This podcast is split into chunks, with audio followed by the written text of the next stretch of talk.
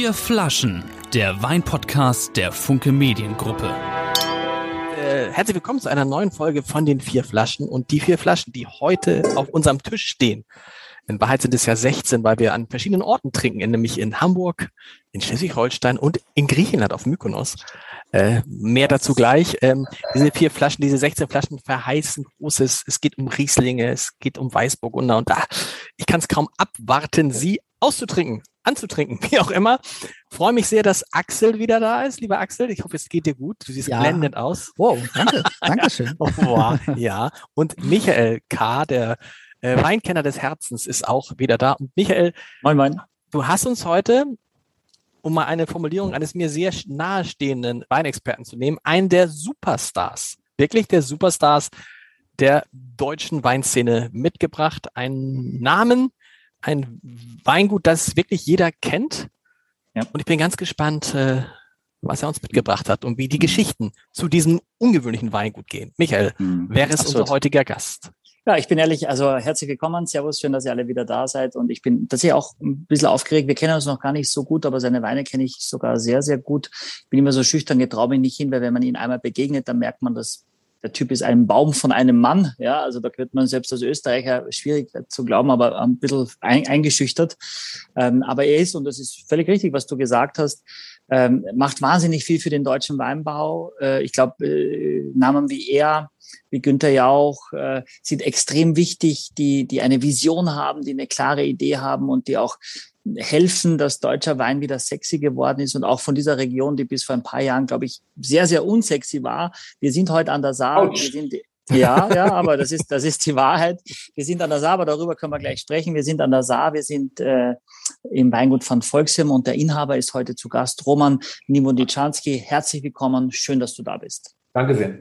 Roman, warum sagst du Autsch, wenn, wenn Michael sagt, die Saar war lange nicht sexy?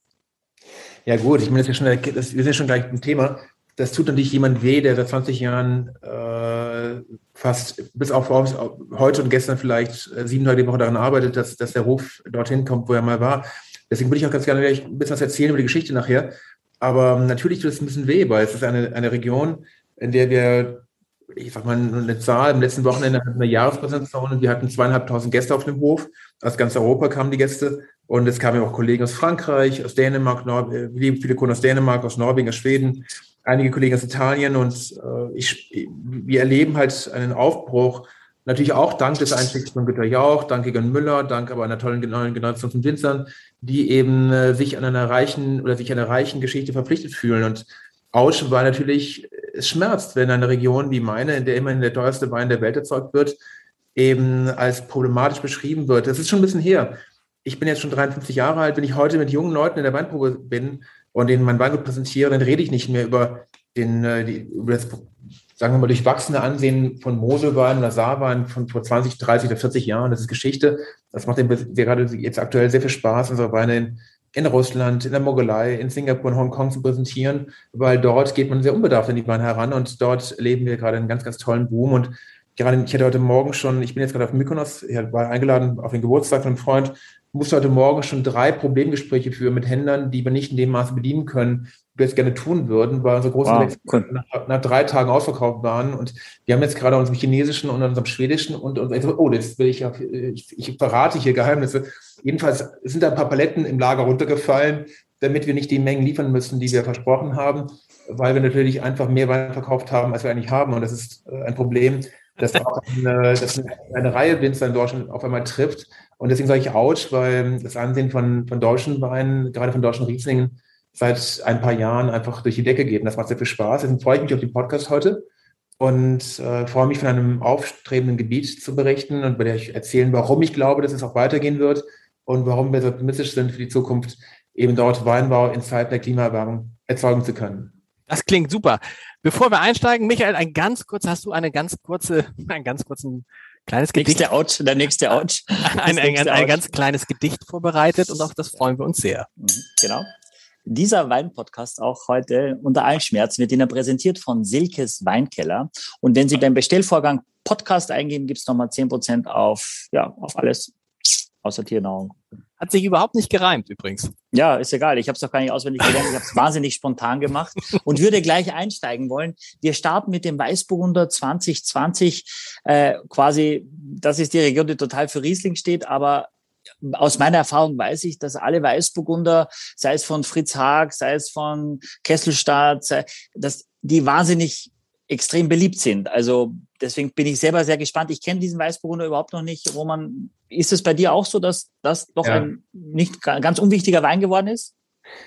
Wenn ich ganz, ganz ehrlich sein darf, äh, natürlich bestätige ich jetzt dein Urteil und das ist auch einer der Weine, die bei uns am schnellsten verkauft sind, auch deswegen, weil die Gastronomie sich darum, darum passend schlägt. Aber ähm, das Interessante ist natürlich, dass ich lange Zeit brauchte, um einen Frieden zu, äh, zu finden mit dieser Rebsorte. Weißburgunder 2020, ein Wein, den wir sehr lieben. Übrigens mit Naturkorken, nicht mit Schraubverschluss. Ein äh, Wein, der. Warum? Warum? Ganz kurz, warum? Ich liebe Korken und ich bin, ich bin, ich, ich, ich habe mich also auch an die Schraubverschlüsse gewöhnt. Wir nehmen einen sehr, sehr hochwertigen Schraubverschluss, aber gerade beim Weißburgunder mag ich den, den äh, Naturkorken. Bei der Weißburgunder ist ein großes Holz ausgebaut. Für alle meine Weine spontan vergoren. Und wir haben das Gefühl oder den Eindruck oder sind der Überzeugung, dass sich dieser Wein im Naturkorken verschlossen äh, besser entwickelt. Und, und es ist ein Wein, der im großen Holzfass ausgebaut wird, wie alle meine Weine spontan vergoren wird.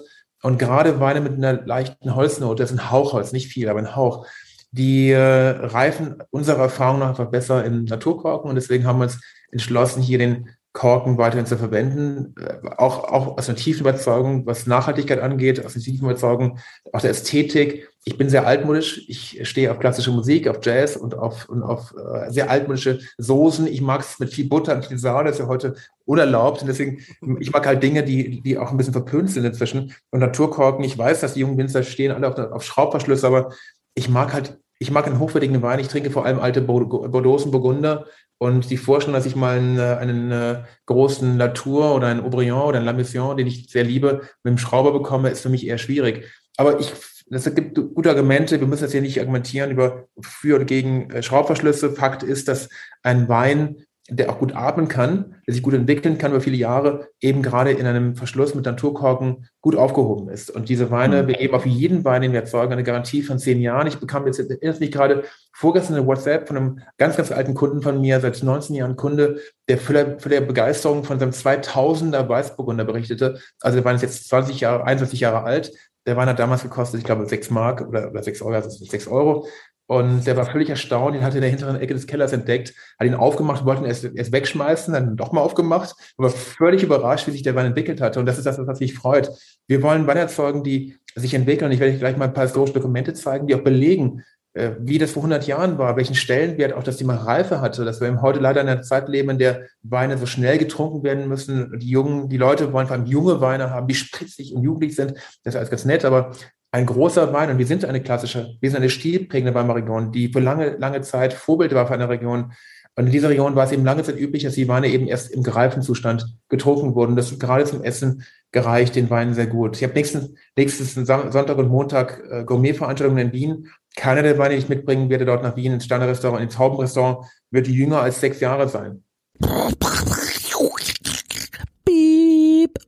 Jetzt folgt ein Hinweis. Vier Flaschen gibt es jetzt auch als Magazin. Finden Sie auf 108 Seiten jede Menge Inspiration für Ihren nächsten Weinabend. Erhältlich auf abendblatt.de slash shop, in der Hamburger Abendblatt Geschäftsstelle oder im Zeitschriftenhandel. Das heißt, eigentlich sind die Weine, die wir jetzt hier, Entschuldigung, Axel? Was ist das für ein Jahrgang hier? Weil ich 2020. Wir haben, 2020. Wir haben heute natürlich vier Weine von Silkes Weinkeller, die jetzt aktuell im Angebot sind. Leider führt der Fachhandel sehr, sehr selten gereifte Riesling oder Weißburgunder von uns. Was natürlich auch damit zusammenhängt, dass der Markt nicht immer die jungen Weine haben möchte, was sehr schade ist. Würde ich heute nochmal neu starten mit meinem Weingut, ich bin seit 20 Jahren, ich bin im Jahr 2000 gestartet, würde ich nochmal neu starten, dann würde ich heute aktuell mit einer Kollektion aus drei oder vier verschiedenen Jahrgängen starten. Und das tut den Weinen einfach sehr gut. Also der Weißburgunder kann wunderbar jung getrunken werden. Der Saas und Tick jung, auch der alte Reben. Aber prinzipiell können diese vier Weine, sind auch, die, sind auch Gutsweine von uns, können auch jung genossen werden. Aber sie machen natürlich nach, nach fünf bis zehn Jahren oder am besten nach 15 Jahren deutlich mehr Freude aber auch das ist Geschmackssache, das ist eine Sache, die man sich herantasten sollte. Was ganz, ganz wichtig auch für die Zuhörer hier ist, lasst euch bitte von niemandem erklären, wann, zu welchem Zeitpunkt und wie ihr euren Wein zu trinken habt. Findet heraus, ob ihr lieber einen weißen Burgunder zum Rindersteak oder zum Kalbskotelett trinken wollt oder ohne Essen. ich finde, jeder sollte, Wein sollte Spaß bereiten. Wir sind heute nicht dogmatisch unterwegs, sondern wir wollen ja, dass die Menschen Freude an den Weinen haben. Silkes Weinkeller ist für mich einer meiner ältesten Partner. Ich freue mich deswegen über den Partner heute, diese Partnerschaft. Wirklich ein Partner, den ich sehr schätze. Der, ich glaube, war der erste deutsche Lieferant von Silkes Weinkeller. Der war ursprünglich mal ein Spanien-Spezialist. Und äh, ich werde nie vergessen, wie Silke damals noch Inhaberin äh, mich anrief vor, ich glaube, 18 Jahren oder 16 Jahren und mich fragte, ob wir sie beliefern könnten. Und äh, das war dann eine kurze eine Liaison, die doch bis heute angehalten hat, über die ich sehr, sehr dankbar bin. Und heute ist es eine sehr professionell arbeitende Firma, ein sehr wichtiger Fachhändler in Deutschland, der eben unsere Kunden beliefert, weil wir sind ja ein Weingut, das zu weit über 90 Prozent eben auch mit dem Fachhandel arbeitet. Wir sind ein Weingut, das ein bisschen mit Privatkunden, aber vor allem beliefern wir Fachhändler, die natürlich unsere auch unsere Kultur transportieren sollen. Und gerade Silkes Weinkeller ist ein Partner, der auch eine sehr große Bandbreite unserer Weine hat und auch einige tolle andere deutsche Weingüter führt. Deswegen gute Empfehlung, hier als eine der Top-Betriebe äh, neben einigen anderen tollen Firmen, mit denen wir seit vielen, vielen Jahren arbeiten. Also der Fachhandel spielt für mich eine sehr wichtige Rolle und äh, freue mich, dass wir heute diese Kooperation haben. Wir haben Silkes Wein, haben wir Silkes Weinkeller schon mal erwähnt heute? Nein. nee, eigentlich nicht. Eigentlich nicht. Axel. Axel, jetzt, wir haben ja junge Leute, wir suchen, wir sind ja auch, wir sind ja auch, wir brauchen ja auch junge, frische Leute, deshalb ist Axel auch dabei. Mhm. Als, äh, bist du schon über 40, Axel, überhaupt? Nein. Oh, knapp. Nein. Ganz, knapp. ganz, ganz knapp. Ganz knapp. Sag mal, und jetzt dieser Wein, Axel, wenn du den, weil jetzt bin ich gespannt, was du sagst, wie das, wie dir dieser Wein schmeckt, der schon mal, also ich mag, ich möchte noch nichts sagen, weil es wird dann gleich wieder, was sagst du, Axel? Du bist ja le die letzten ja Male so kritisch gewesen. Deshalb, ich, wenn ich jetzt anfange, nachdem ich die ersten Stücke genommen habe, geht es, glaube ich, wieder in die falsche Richtung. Und ich bin auch vorbelastet. Das also von, jetzt wieder. Nein, ich hoffe von dir jetzt so ein bisschen, ich, ich bin der Olaf Scholz und du bist der Armin Laschet vielleicht. Oh, der, können wir nicht anders oh, sein? ich will Baerbock sein. Ja. Nee, ähm, äh, ich habe doch gar nicht probiert. Also, Aber gerochen? Das, das, gerochen habe ich und ich habe auch geschaut. Und also ich hätte jetzt vom, vom Gucken her nicht gedacht, dass der so jung ist. Deswegen habe ich das auch gefragt. Also, aber es ist wahrscheinlich dann der Holzeinsatz, den man, also deswegen eine kräftige Farbe hat, oder? Auch deswegen, ja. Und es war eine reife Trauben, ehrlich gesagt. Ah ja, okay. Okay, also ein Riechen äh, tut das super, finde ich. Was also, denn? ja, das ist immer eine gute Frage. So ein bisschen Steinobst, würde ich sagen. No. Vielleicht so ein bisschen Quitte da drin. Also so, so Zitrone, was da vielleicht ein bisschen rauskommt. Den Achsen an, ja? den Armin an. Ja, äh, den Armin, genau. Und jetzt, jetzt probiere ich mal. hm. Mhm. Mhm. Mhm. Ja, ähm, für Leute, die jetzt mein, mein glückliches Gesicht nicht sehen können, weil sie den Podcast nur hören, ich, äh, ja, mir schmeckt er hervorragend, weil er sehr fruchtig ist, finde ich. Also sehr vollmundig. Mm. Ich weiß nicht, so ein bisschen. Er macht richtig gute Laune, weißt du, das wollte ich sagen. Er macht, er macht, er macht irgendwie, gleich kommt ja Michael noch. Michael ja. ist ja sehr still heute. Das heißt mit anderen Worten, da gibt es vielleicht doch ja. einiges. Aber er macht, ich finde, er macht so gute Laune beim Weißburgunder. Du hast ja auch gesagt, Roman, dass du mit den Weißburgundern so ein bisschen deinen Frieden machen musstest. Und man weiß ja, Grauburgunder sowieso nicht, aber auch bei Weißburgunder kann es so und so sein. Mhm. Und der hat so was, hat so, so, auch so was Cremiges schon. Mhm. Ja, also das ist schon. Tue ich mich ehrlich gesagt auch nach wie vor schwer, würde ich sagen. Äh, bei Grauburgunder ist für mich sowas, ich weiß nicht, das brauchst du einfach nicht. Das ist etwas, wenn du also keine Weinberge hast, keine Lagen hast, die keinen die keinen Boden widerspiegeln, dann brauchst du halt Weißburgunder, äh, Grauburgunder. Aber Weißburgunder ist schon eine spannende Rebsorte, gerade wenn du den Ertrag niedrig runterfährst. Die Geschichte des Weins ist ganz schnell erzählt. Der frühere Eigentümer von, vom Weingut von Volksen, das ich im, am 27. Dezember 1999 erworben habe, der frühere Eigentümer Heinz-Peter von Volksen war der erste an der Mosel, der den Weißburgunder gepflanzt hat. Seit etwa 40 Jahren, 40 Jahre ist es etwa her. Also haben wir einige sehr alte Stöcke, die auch hier drin äh, auch gelandet sind. Und ähm, ich habe lange Zeit meine Probleme damit gehabt, weil der erste Weinberg, den ich gerodet habe, war im Scharzhofberg, der teuerste, berühmteste Weinberg Deutschlands, war eine, Weißbodenanlage, oben den oberen Riegel. Im Scharzhofberg hatte der Herr von Volksen damals zum Weißburgunder erklärt, also auf Weißburgunder gepflanzt. Und den haben wir erstmal rausgerupft, weil, wir, weil ich der Meinung war, dass in einer so renommierten Lage, es wäre wie wenn man im La Romanée von Romani Conti oder in einer der berühmtesten Lagen, vielleicht äh, im Saint-Emilion, eben einen Cabernet, einen, einen, zum Beispiel einen, nee, einen, einen Sangiovese pflanzen würde. Oder, also das sind Dinge, die gehen halt nicht. Und das ist äh, für mich eine Rebsorte, die, die, die ich mich aber dann herangenähert habe, weil er eben doch eine, gerade in der Jugend schon sehr viel Spaß macht. Er hat eine moderate Säure. Er, damit schaffen es auch eben auch Konsumenten, Weinliebhaber zu begeistern, die erstmal Riesling-Fan sind. Und wir können sie so langsam an unsere Saarwein heranführen mit dieser Leichtigkeit, dieser reifen Frucht. Und das Wichtigste, was diesen Wein auszeichnet, was eigentlich jeden guten Wein auf dieser Welt auszeichnen sollte, er muss trinkfreudig sein. Er muss leicht sein, er muss aromatisch sein. Er muss die junge, wunderschöne Frau, die jetzt heute Abend vielleicht in, in, in München oder in Hamburg im, im Restaurant sitzt und äh, eigentlich eigentlich eher ihren, ihren, ähm, ja, ihren vielleicht einen Italiener trinken würde, weil das ist sie gewöhnt, sie ist an den Lugana gewöhnt und jetzt bekommt sie so ein Weißburgunder ins Glas und auf einmal stellt ich fest, wow, der hat ja, der hat, der ist ja vollmundig, der ist ja gar nicht sauer und der ist ja gar nicht, aber auch nicht dick, der ist auch gar nicht fett und der ist, der hat so eine schöne Frucht und der hat so eine schöne Länge hinten raus.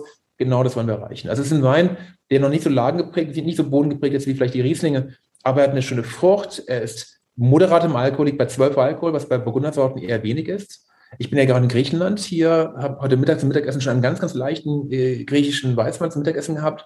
Der lag nur bei 14,5 Alkohol. Ähm, schmeckte auch irgendwie bei dem, ich gar nicht genau weiß, was er schmeckte, aber er hatte extrem viel von allem.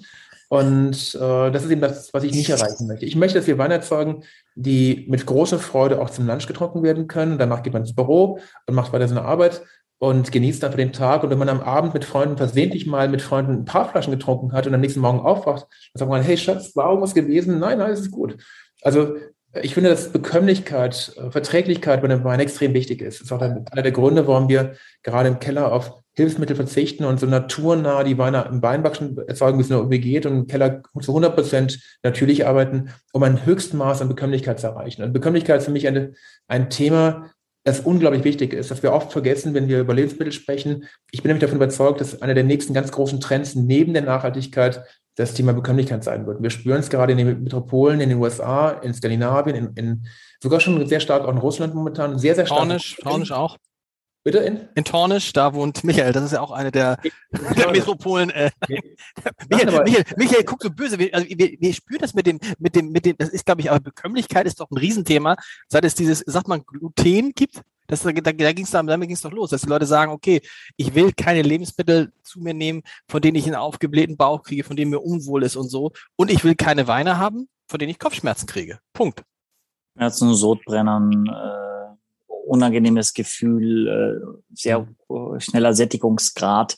Auf jeden Fall. Also ich glaube, dass, dass, dass, dass, der Schlüssel auch bei diesem Wein ist, dass er ein bisschen im großen Holzlager. Ich glaube, wenn das nicht passiert wäre, wäre die Frucht sehr schnell ein bisschen kitschig geworden. Aber du merkst, das sind vollreife Trauben, das ist, was du auch gesagt hast. Ähm, ich finde, man merkt, dass also ich, ich finde, dieses Zuckersäure-Geschichte hast du da sehr, sehr gut gelöst, wenn ich das sagen darf. Weil ich finde schon, dass man die Säure auch merkt und das ist eine der Ressortiments, die man für diese Region immer noch hat. So, oh, und das meine ich, und ich bin jeden Tag im Laden, ich, ich spreche jeden Tag mit Konsumenten und versuche eben ihnen solche Weine auch anzubieten und zu verkaufen, dass sie sagen, oh nee, mit der Säure und so weiter. Und dabei ist es am Ende, was sie eigentlich nur meinen, ist das Gefühl am Gaumen. Ja, und zwar kann keiner die Säure, also würde keiner sagen, wie viel Gramm Säure hat der, das ist keine Frage, die man hat. Axel fragt immer, wie viel Gramm Restzucker hat er, ja. Aber was entscheidet ist, wie fühlt es sich an? Ja, wie kann ich das, und man merkt, dass die Säure da ist. Ich finde, äh, ganz vorne an der Lippe auf den Innenseiten, wenn ihr diesen Wein mal probiert, da merkst du, dass es noch so, ein, dass es so einen leichten Zug dann hat hintenher, dass es so ein leichtes Britzeln hat.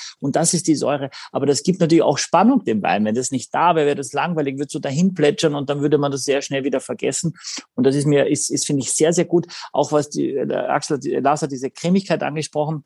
Ich finde, die ist da, aber sie ist sehr unaufgeregt. Das ist keine buttrige Cremigkeit, das ist aber eine Cremigkeit, die quasi das ein bisschen schmeichelnder macht. Nicht ganz so hart. Also das ist ein sehr charmanter Weißburgunder und also auch mir gefällt er sehr gut. Ja. Ich finde, dass er so ein bisschen, also vielleicht diese Grapefruit dann auch hat. Kann, also er hat so eine leichte Bitternote. Das mm. macht, macht es dann nochmal es gibt auch Spannung. Komplexer. Dieses, so, ja, ja, aber sü also süß ist er nicht. Süß ist er nicht. Er ist schon trocken, ne? Aber ich finde ihn schon. Äh, trocken ist er, ja. Ja. Offiziell ist er trocken, aber er ist nie, ja. bestimmt nicht staubtrocken. Nee, er ist nicht staubtrocken, aber er ist, nicht, er ist jetzt nicht quietschsüß oder so. Genau, das war so, ne? Hm.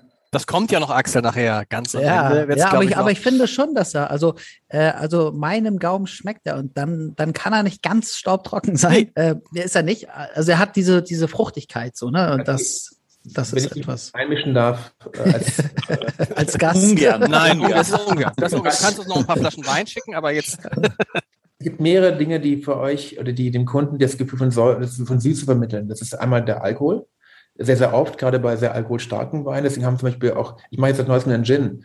Und den haben wir jetzt letzte Woche vorgestellt. Und ich habe dort tatsächlich den Brenner gefragt, wie viel Gramm Restzucker der hat. Und er hat mir geschworen, es ist kein einziges Gramm Restzucker drin, obwohl der echt süß schmeckt. Ich habe mich wirklich war wirklich sehr irritiert. Wir haben ihn lange, lange komponiert, lange daran gearbeitet. Aber er hat eine tolle Süßlichkeit. Und ich, ich, ich, ich konnte es ehrlich gesagt kaum glauben. Das bestätigt einfach, dass Glycerin im Alkohol einfach einen, einen süßen Geschmack hat. Dann ist es natürlich äh, die Tatsache, dass auch eine reife Traube auch äh, Extrakte enthält, die auch eine süße Anmutung haben. Wir müssen bei der Säure unterscheiden zwischen Äpfelsäure und Weinsäure. Wenn heute, wenn, wenn ihr ein altes Weinbuch von New Johnson aufschlagt, den Weinalmanach aus den 80er Jahren, das erste Buch, das ich mir an der Uni äh, hart verdientes Geld als Weinprüfer in der Buchstelle Trier übrigens verdient habe, den dann gekauft habe, da steht da drin, die Saar erzeugt stahlig, stahlige Rieslinge und stahlige Weißweine und nur in sehr guten Jahren dann erreichen sie eine reife Aromatik, die aber in sehr, sehr guten Jahren bringt sie die besten und wertvollsten Weine der, der Mosel und einige der wertvollsten Weine von Deutschland hervor. Das war in den, noch bis in die 80er Jahre hinein der Stereotyp, das war die Wahrnehmung meiner Region und das hat sich aufgrund des Klimawandels auch sehr stark geändert. Aber diese Süße, die wir heute wahrnehmen, kann auch eine Weinsäure sein, wenn sie reif ist. Und ihr müsst unterscheiden zwischen harten Säuren. Heute Mittag zum Mittagessen genossen hatte ich einen Sauvignon Blanc mit 14,5 Alkohol und der war ziemlich sauer. Und dann habe ich gemerkt, dass die Trauben sehr früh geerntet worden waren. Er war unreif, er hatte Äpfelsäure und wahrscheinlich war er auch noch gesäuert, weil in Deutschland dürfen in den nördlichen Gebieten, das ist etwas, was die Hörer vielleicht nicht wissen, in den nördlichen Gebieten Europas nach unserem Weingesetz darf man Weine anreichern, man darf sie zuckern, ohne dass sie nachher Zucker enthalten, aber sie werden angereichert, um den Alkohol zu verstärken. Auch große Gewächse können angereichert werden. Und in südlichen, auch in, auch in Romani Conti wird oft angereichert, auch die berühmtesten Burgunder werden angereichert. Aber in den südlichen Gebieten darf man das nicht. In südlichen Gebieten darf man sie säuern.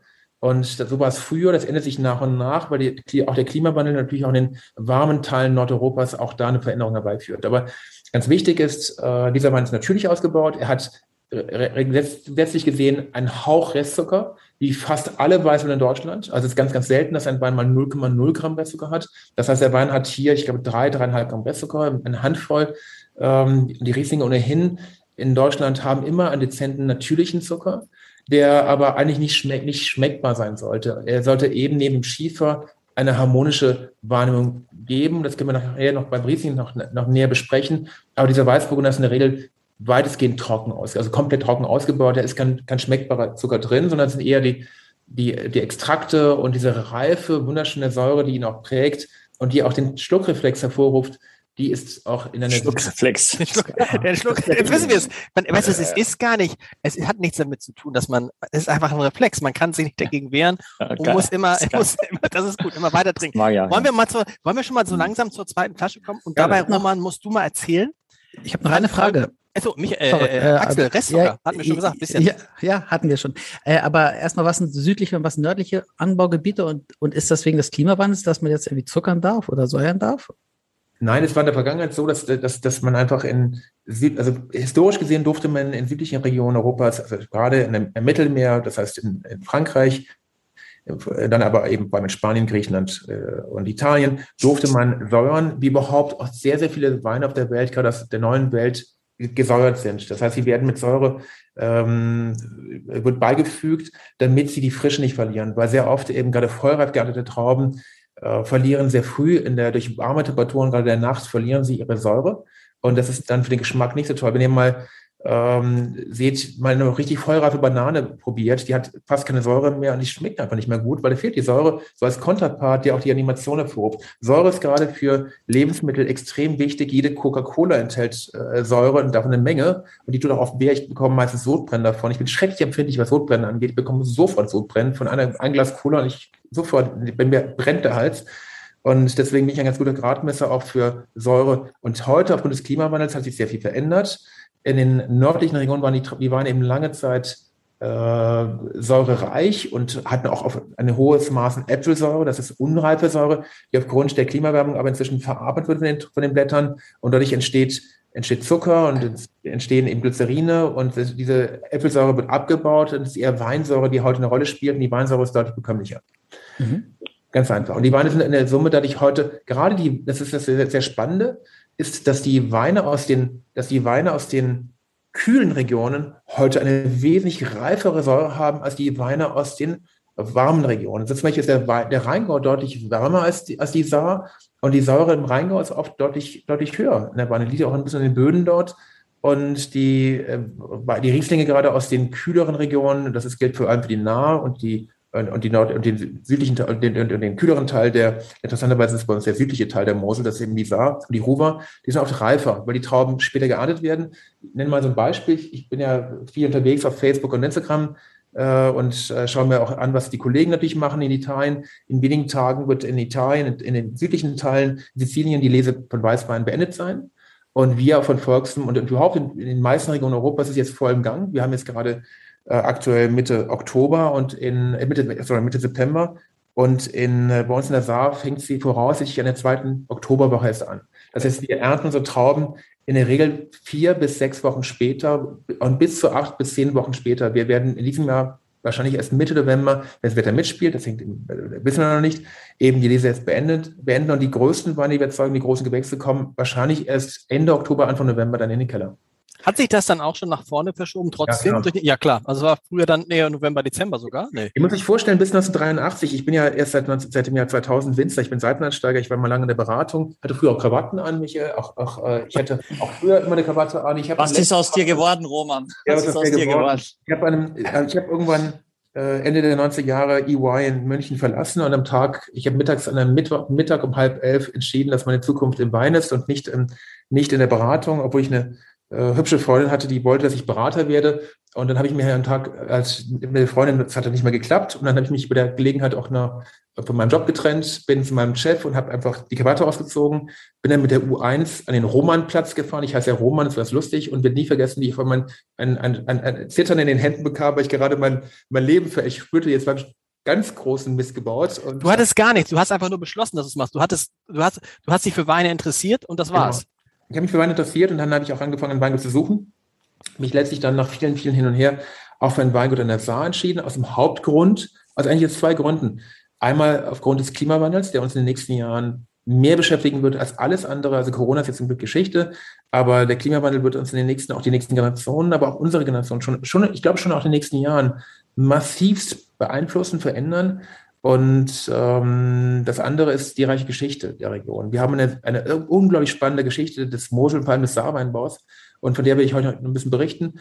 Also du musst jetzt erstmal berichten, also das ist ja total, wir schenken uns schon mal den zweiten Riesling ein, den, den Saar-Riesling, damit ja. ein bisschen, ein bisschen aber du musst mal erzählen, also du warst Unternehmensberater und dann entscheidest du von einem auf den anderen Tag, ich mache jetzt was mit Wein, ohne aber ein, ein Weingut zu haben, ohne so, Punkt.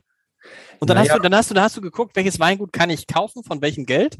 Also ich habe erstmal, ich komme aus einer äh, Familie, die mir auch äh, ungewollt diese Möglichkeiten gegeben hat. Ich komme aus einer Familie aus der Eifel. Wir produzieren Bier und Mineralwasser. Also wir mhm. betreiben eine kleine Eifeler Landbrauerei und äh, seit, seit vielen Jahren. Warum lachst du, Michael, weil die Fähigkeit ganz groß ist? Nee.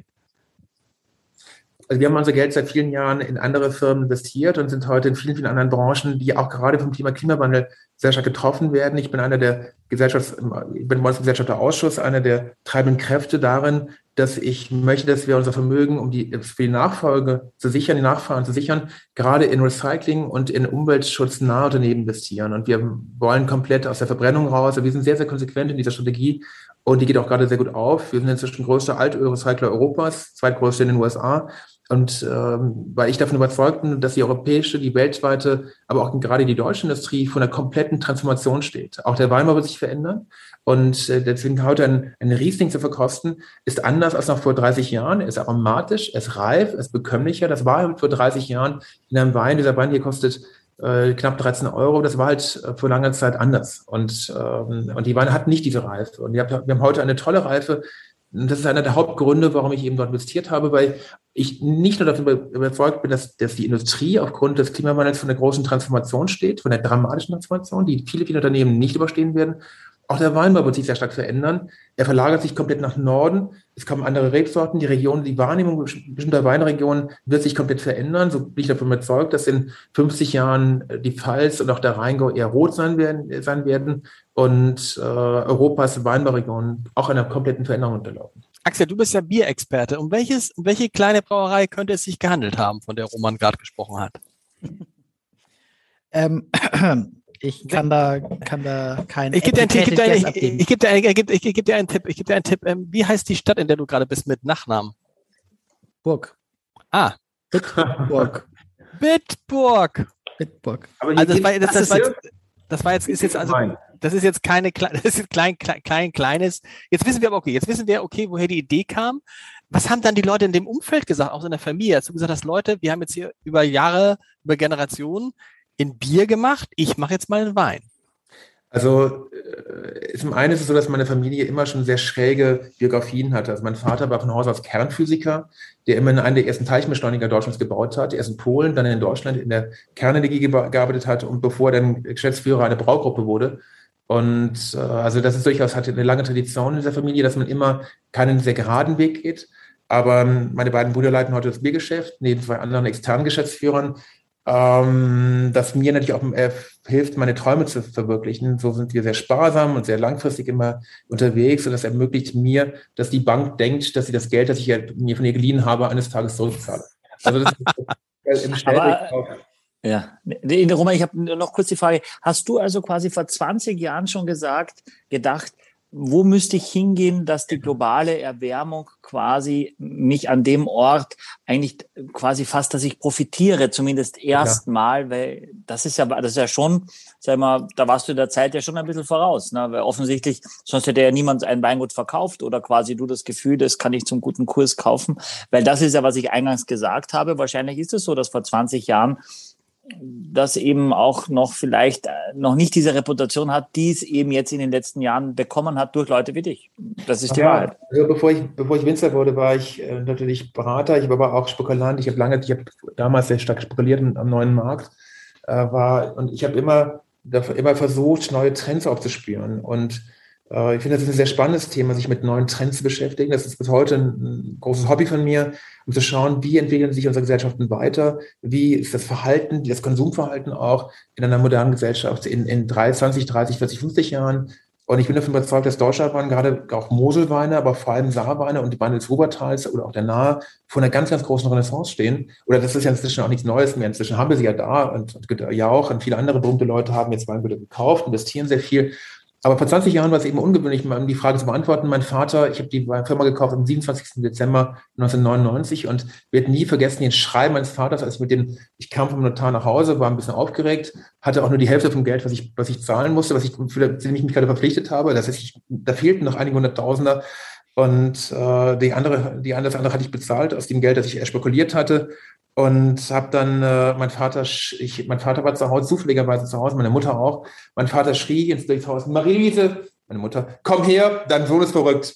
Das war die Aussage. Und dann hat mein Vater mir versucht klarzumachen äh, O-Ton schau lies meine Lippen. Also damals war George Bush an der Macht und er mhm. sagte read my lips. War ein sehr berühmter Spruch bei George Bush. Ich werde die Steuer nicht anheben. Ich glaube 14 Tage später wurde sie angehoben. Und vor den vor den Wahlen nach den Wahlen das haben wir auch an diesen Tagen wieder und mein Vater sagte, Roman, lies meine Lippen, du wirst scheitern. Und ich freue mich, dass er sich dann vielleicht getäuscht hat, hoffentlich, mal gucken. Motivationskünstler quasi ja, er war, der Familie. Er war davon überzeugt, dass ein, kein, sein O-Ton war, hör mir zu, Roman, kein klardenkender Mensch zahlt mehr als 10 Mark für eine Flasche Wein. War seine Aussage damals. Mein Vater war davon überzeugt, dass deutscher Wein kaputt ist, weil mein Vater zwar sich sehr stark mit Geschichte beschäftigte, aber von der Weingeschichte Deutschlands keine Ahnung hatte. Mein Vater war auch nicht gerade ein Genuss, Genussmensch. Mein Vater kaufte seine Weine im Edeka, äh, Bordeaux Superieur für damals 4,99 Mark die Flasche. Das war seine Kultur. Also er war durchaus ein sehr kultivierter Mann, IHK-Präsident, äh, Geschäftsführer einer großen Unternehmensgruppe. Aber für Essen und Trinken, das war nicht seine Welt. Und ich habe gesagt, doch, Papa, es wird eine große Renaissance der deutschen Weine kommen. Das Klima wird sich verändern und die klassischen Werte setzen sich immer wieder durch. Das war meine Kernaussage. Die klassischen Werte, klassische Bordeaux, klassische Burgunder, klassische Champagner und auch klassische Moselweine sind stilprägende, wir sind eine stilprägende Region. Ich würde euch jetzt gerne Dokumente zeigen von vor 100 Jahren, weil dann werdet ihr verstehen, was mich, was mich prägt. Aber wir müssen, bevor wir das machen, müssen wir, weil sonst verdünstet hier allmählich der Riesling, ja, den ich mir schon eingeschenkt habe. Wir müssen ja zwischendurch auch mal den Saarriesling trinken. Und Michael, da musst du uns natürlich einmal äh, äh, sagen, was riechst, was schmeckst mhm. du? Und also äh, ich glaube, ich kann schon wieder sagen, ich war ja schon bei dem Weißburgunder ganz begeistert. Äh, aber mhm. ich habe den Weißburgunder quasi schon wieder vergessen nach dem ersten Schluck äh, von dem Sarisling, wenn ich ehrlich mhm. bin. ja, also das ist halt, also, es ist halt eine Riesling-Region. Und man muss auch sagen, äh, Roma hat das ja so schön gesagt, ich meine, äh, wahrscheinlich hat man das damals nicht gedacht, dass wir in 20 Jahren, wir, dass das Rieslinge, deutsche Rieslinge, so top sind weltweit, oder? Oder war das vor 20 Jahren schon so, Michael? Nein. Also ich, ich glaube schon, dass, also es gab ja unterschiedliche Phasen. Es gab die ganz äh, süße Phase, dann gab es eine ganz, ganz trockene Phase und äh, dazwischen gab es, glaube ich, immer wieder mal äh, Imageprobleme des deutschen Weins, auch international. Ich habe in Kalifornien gelebt und gearbeitet und da gab es eigentlich nur äh, äh Lieb Frauenmilk, äh, süß, ja, und das, das, damit hat man deutschen Wein assoziiert äh, vor 20 Jahren. Ähm, und äh, ich glaube schon, dass, dass, dass es damals zu dieser Zeit auf jeden Fall Leute schon verstanden haben, vor allem aber im nicht trockenen Bereich. Also im süßen Bereich gab es auch damals schon, dass man gesagt hat, das sind tolle Weine. Und ich finde es nach wie vor auch, weil, die Region ja die Säure hat und wenn du dann diese Reife dazu bekommst, dann ist es etwas, was es eigentlich nirgendwo auf der Welt gibt und das finde ich ist unique und großartig. Wir probieren jetzt den Sarisling. Ich würde sagen, Roman, korrigiere mich, das ist so der bekannteste Wein oder mit, das ist das, mit dem man dein Weingut eigentlich assoziiert. Ich würde sagen, das ist die Visitenkarte deines Weinguts. Also wenn man diesen Wein probiert, finde ich, weiß man ziemlich genau, wo die Reise hingeht. Und das im Einstiegsbereich finde ich seit vielen Jahren, und da, da probiere ich einfach schon seit vielen Jahren auch, immer wieder wahnsinnig gut und eigentlich unverschämt preiswert für das, was der Wein bringt.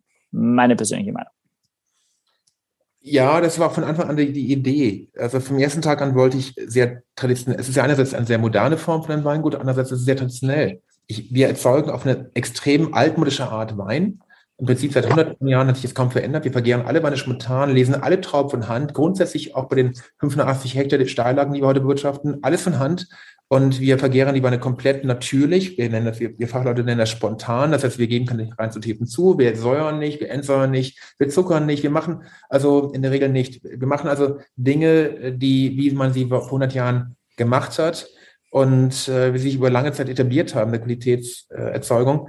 Und ähm, von daher sind wir eigentlich sehr traditionell, ja. Mhm. Und der Saar ist ein wichtigster Wein. Es, es, es ist die Visitenkarte meines Hauses und es ist ein Wein, der jetzt gerade als Jahrgang 20 leider noch frisch gefüllt. Dieser Wein, den wir jetzt gerade im Glas haben, wurde erst vor 14 Tagen gefüllt oder drei Wochen. Und der braucht noch ein bisschen Zeit. Also üblicherweise schmecken solche Weine so ab drei, vier Monaten fangen die dann an, sich zu öffnen. Das heißt, wenn, ähm, wie ich auch jedem Zuhörer hier empfehlen kann, wenn Sie von Top-Erzeugern, von Wittmann, von von Löwenstein, von den Top-Erzeugern, von Thomas Hagschluss Lisa oder von Markus Molitor, Top-Rieslinge eben im Glas haben, geben Sie doch den Wein Gelegenheit zu atmen, auch mal die Flasche mal frühzeitig öffnen, gutes Glas nehmen, auch mal hochwertige Weine dekantieren. Das gilt eigentlich für alle Weine über 10 Euro, die sollte man belüften und gerade die handwerklich gemachten Weine profitieren sehr davon. Das ist so eine Erfahrung. Und wenn Sie dann, wie hier auf Griechenland, auf Mykonos mal so einen Wein in der Sonne trinken und der wird dann gerade warm, ein hochwertiger Wein, er trägt das, der, der macht dann sogar noch Spaß, der ist dann lebendig, während ein kleiner Wein, ein technischer Wein, ein industriell hergestellter Wein, der geht in Knie, der bricht, der fällt komplett auseinander, dann wird die Säuerung kommt raus und der Wein schmeckt nicht mehr. Und ein guter Wein übersteht das, der, der, der schafft das und der macht noch mehr Freude. Aber wir haben trotzdem das, das Thema hier, wenn du die Flasche geöffnet hast, wie lange kann man den dann trinken? Also wir geben, eine Garantie schon mal per se auf jeden Wein, egal wo er gekauft wurde, von zehn Jahren Rückgaberecht auf jeden Wein. Okay. Und das verlängern aber wenn er, wenn er, aber wenn er offen ist jetzt, jetzt ist ja bei mir offen die Flasche. Wie lange sagst du, der Geschmack bleibt so? Problemlos fünf Tage, also eine angebrochene Flasche. Oh. Das war das Tolle, das ist auch einer der Gründe, warum wir gerade in Weinbars sehr erfolgreich sind. Wir verkaufen mit Sicherheit 15, 20 Prozent der Weine in Weinbars von Ulaanbaatar bis äh, New York, von Shanghai bis nach, nach Sri Lanka. Also wirklich in sehr, sehr vielen Weinbars in den Metropolen dieser Welt. Und die Weinbars lieben Weine, die man über viele Jahre, über viele Tage auch entsprechend Klar halten kann, äh, die man nicht direkt oder wo ich nicht in Backevin brauche, sondern die ich einfach die angebrochene Flasche in den Kühlschrank stelle und dann fünf Tage später vielleicht nach einem langen, äh, nach langen Phase, in der vielleicht mal versehentlich kein Riesling oder die Laden geschlossen war, nochmal aufmachen kann und nochmal genießen kann. Also ich hatte kürzlich, ah, mitten im Lockdown hatte ich eine Probe, äh, diesem Frühjahr eine Online-Probe. Das war sehr witzig. Ich habe einen Wein in meinem Kühlschrank rausgeklappt. Das war Sarising aus dem Jahre 2014. Das war sehr interessant. Und der Kunde hatte sich ausgerechnet für diesen 14er Saris entschieden, aus welchen Gründen auch immer. Und ich habe mich mit dem Jagen so ein bisschen schwer getan. Und äh, an einem, wir machten die Probe einmal an einem Montag mit äh, über, über Facebook und eine Woche später mit einem anderen äh, Online-Medium. Und ich bin da sparsam, ich habe die gleiche Flasche dann äh, wieder rausgenommen und nach einer Woche war noch, war noch offener und noch schöner. Und dann schaue ich mir die Flasche dann eine Woche später genauer an und dann sehe ich dort, das war, diese Probe war im April, also noch kurz, da war es noch geschlossen, die, der Restaurant war noch geschlossen. Man dreht die Flasche, ich drehe sie um, weil ich wollte schauen, wann war die geöffnet worden. Wir schreiben nämlich immer hinten drauf in, in unserer ah. Bibliothek, wann war sie aufgemacht worden. Die Flasche war vom 6. September 2020. Und das heißt, Flasche. Und, wie, und, der, und der schmeckte noch tatsächlich? Fast ein halbes Jahr geöffnet. Der Wein war so zwei Drittel geleert von irgendeiner Probe und hat quasi in der hinteren Ecke des Kühlschranks, ich habe den rausgenommen und ich, das, dann habe ich den eingeschenkt und, und geschwenkt und ich war sehr froh mit dem Wein. Und äh, man merkte, der Wein war jetzt nicht frisch geöffnet, weil der Wein hatte eine super Frucht, war wunderschön. Ähm, das ist jetzt nicht, was ich jetzt jedem empfehle, aber wenn ich. Aber das, ist, aber das ist für Axel eine riesengute Nachricht, Axel. Das heißt, diesen Wein kannst du jetzt erstmal drei, vier Monate bei dir im Kühlschrank. Das ist jetzt nicht das, was ich empfehle. Aber lagern. Ich, daran, lagern. Dann erkennt man einfach, das ist nicht, was man machen sollte. Aber das ist etwas, was, was, was man immer wieder mal, gerade als Erzeuger, wenn man doch sehr viele Flaschen geöffnet im Kühlschrank hat, eben erstaunt feststellt, wie stabil diese Weine sind. Das liegt vor allem am niedrigen pH-Wert.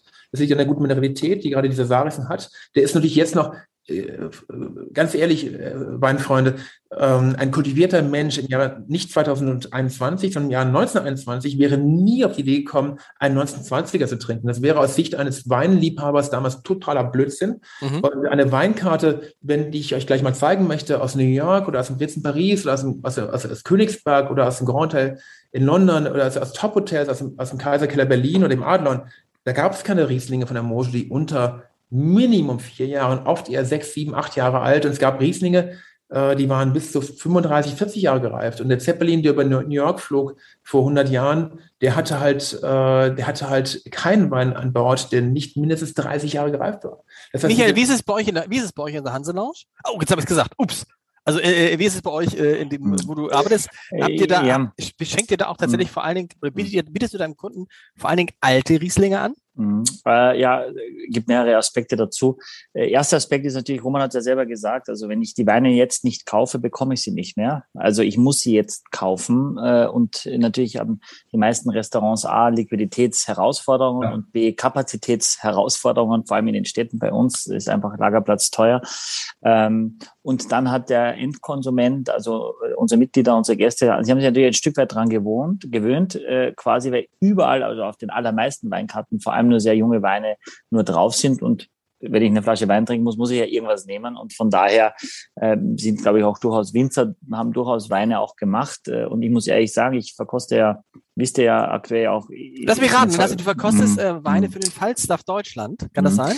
Äh, ja, genau, als Juror für den Falstaff Weinguide Deutschland. Und was ich jetzt festgestellt habe, relativ äh, viele Weine haben relativ viel Zucker und ich wir haben uns darüber unterhalten auch mit dem Chefredakteur.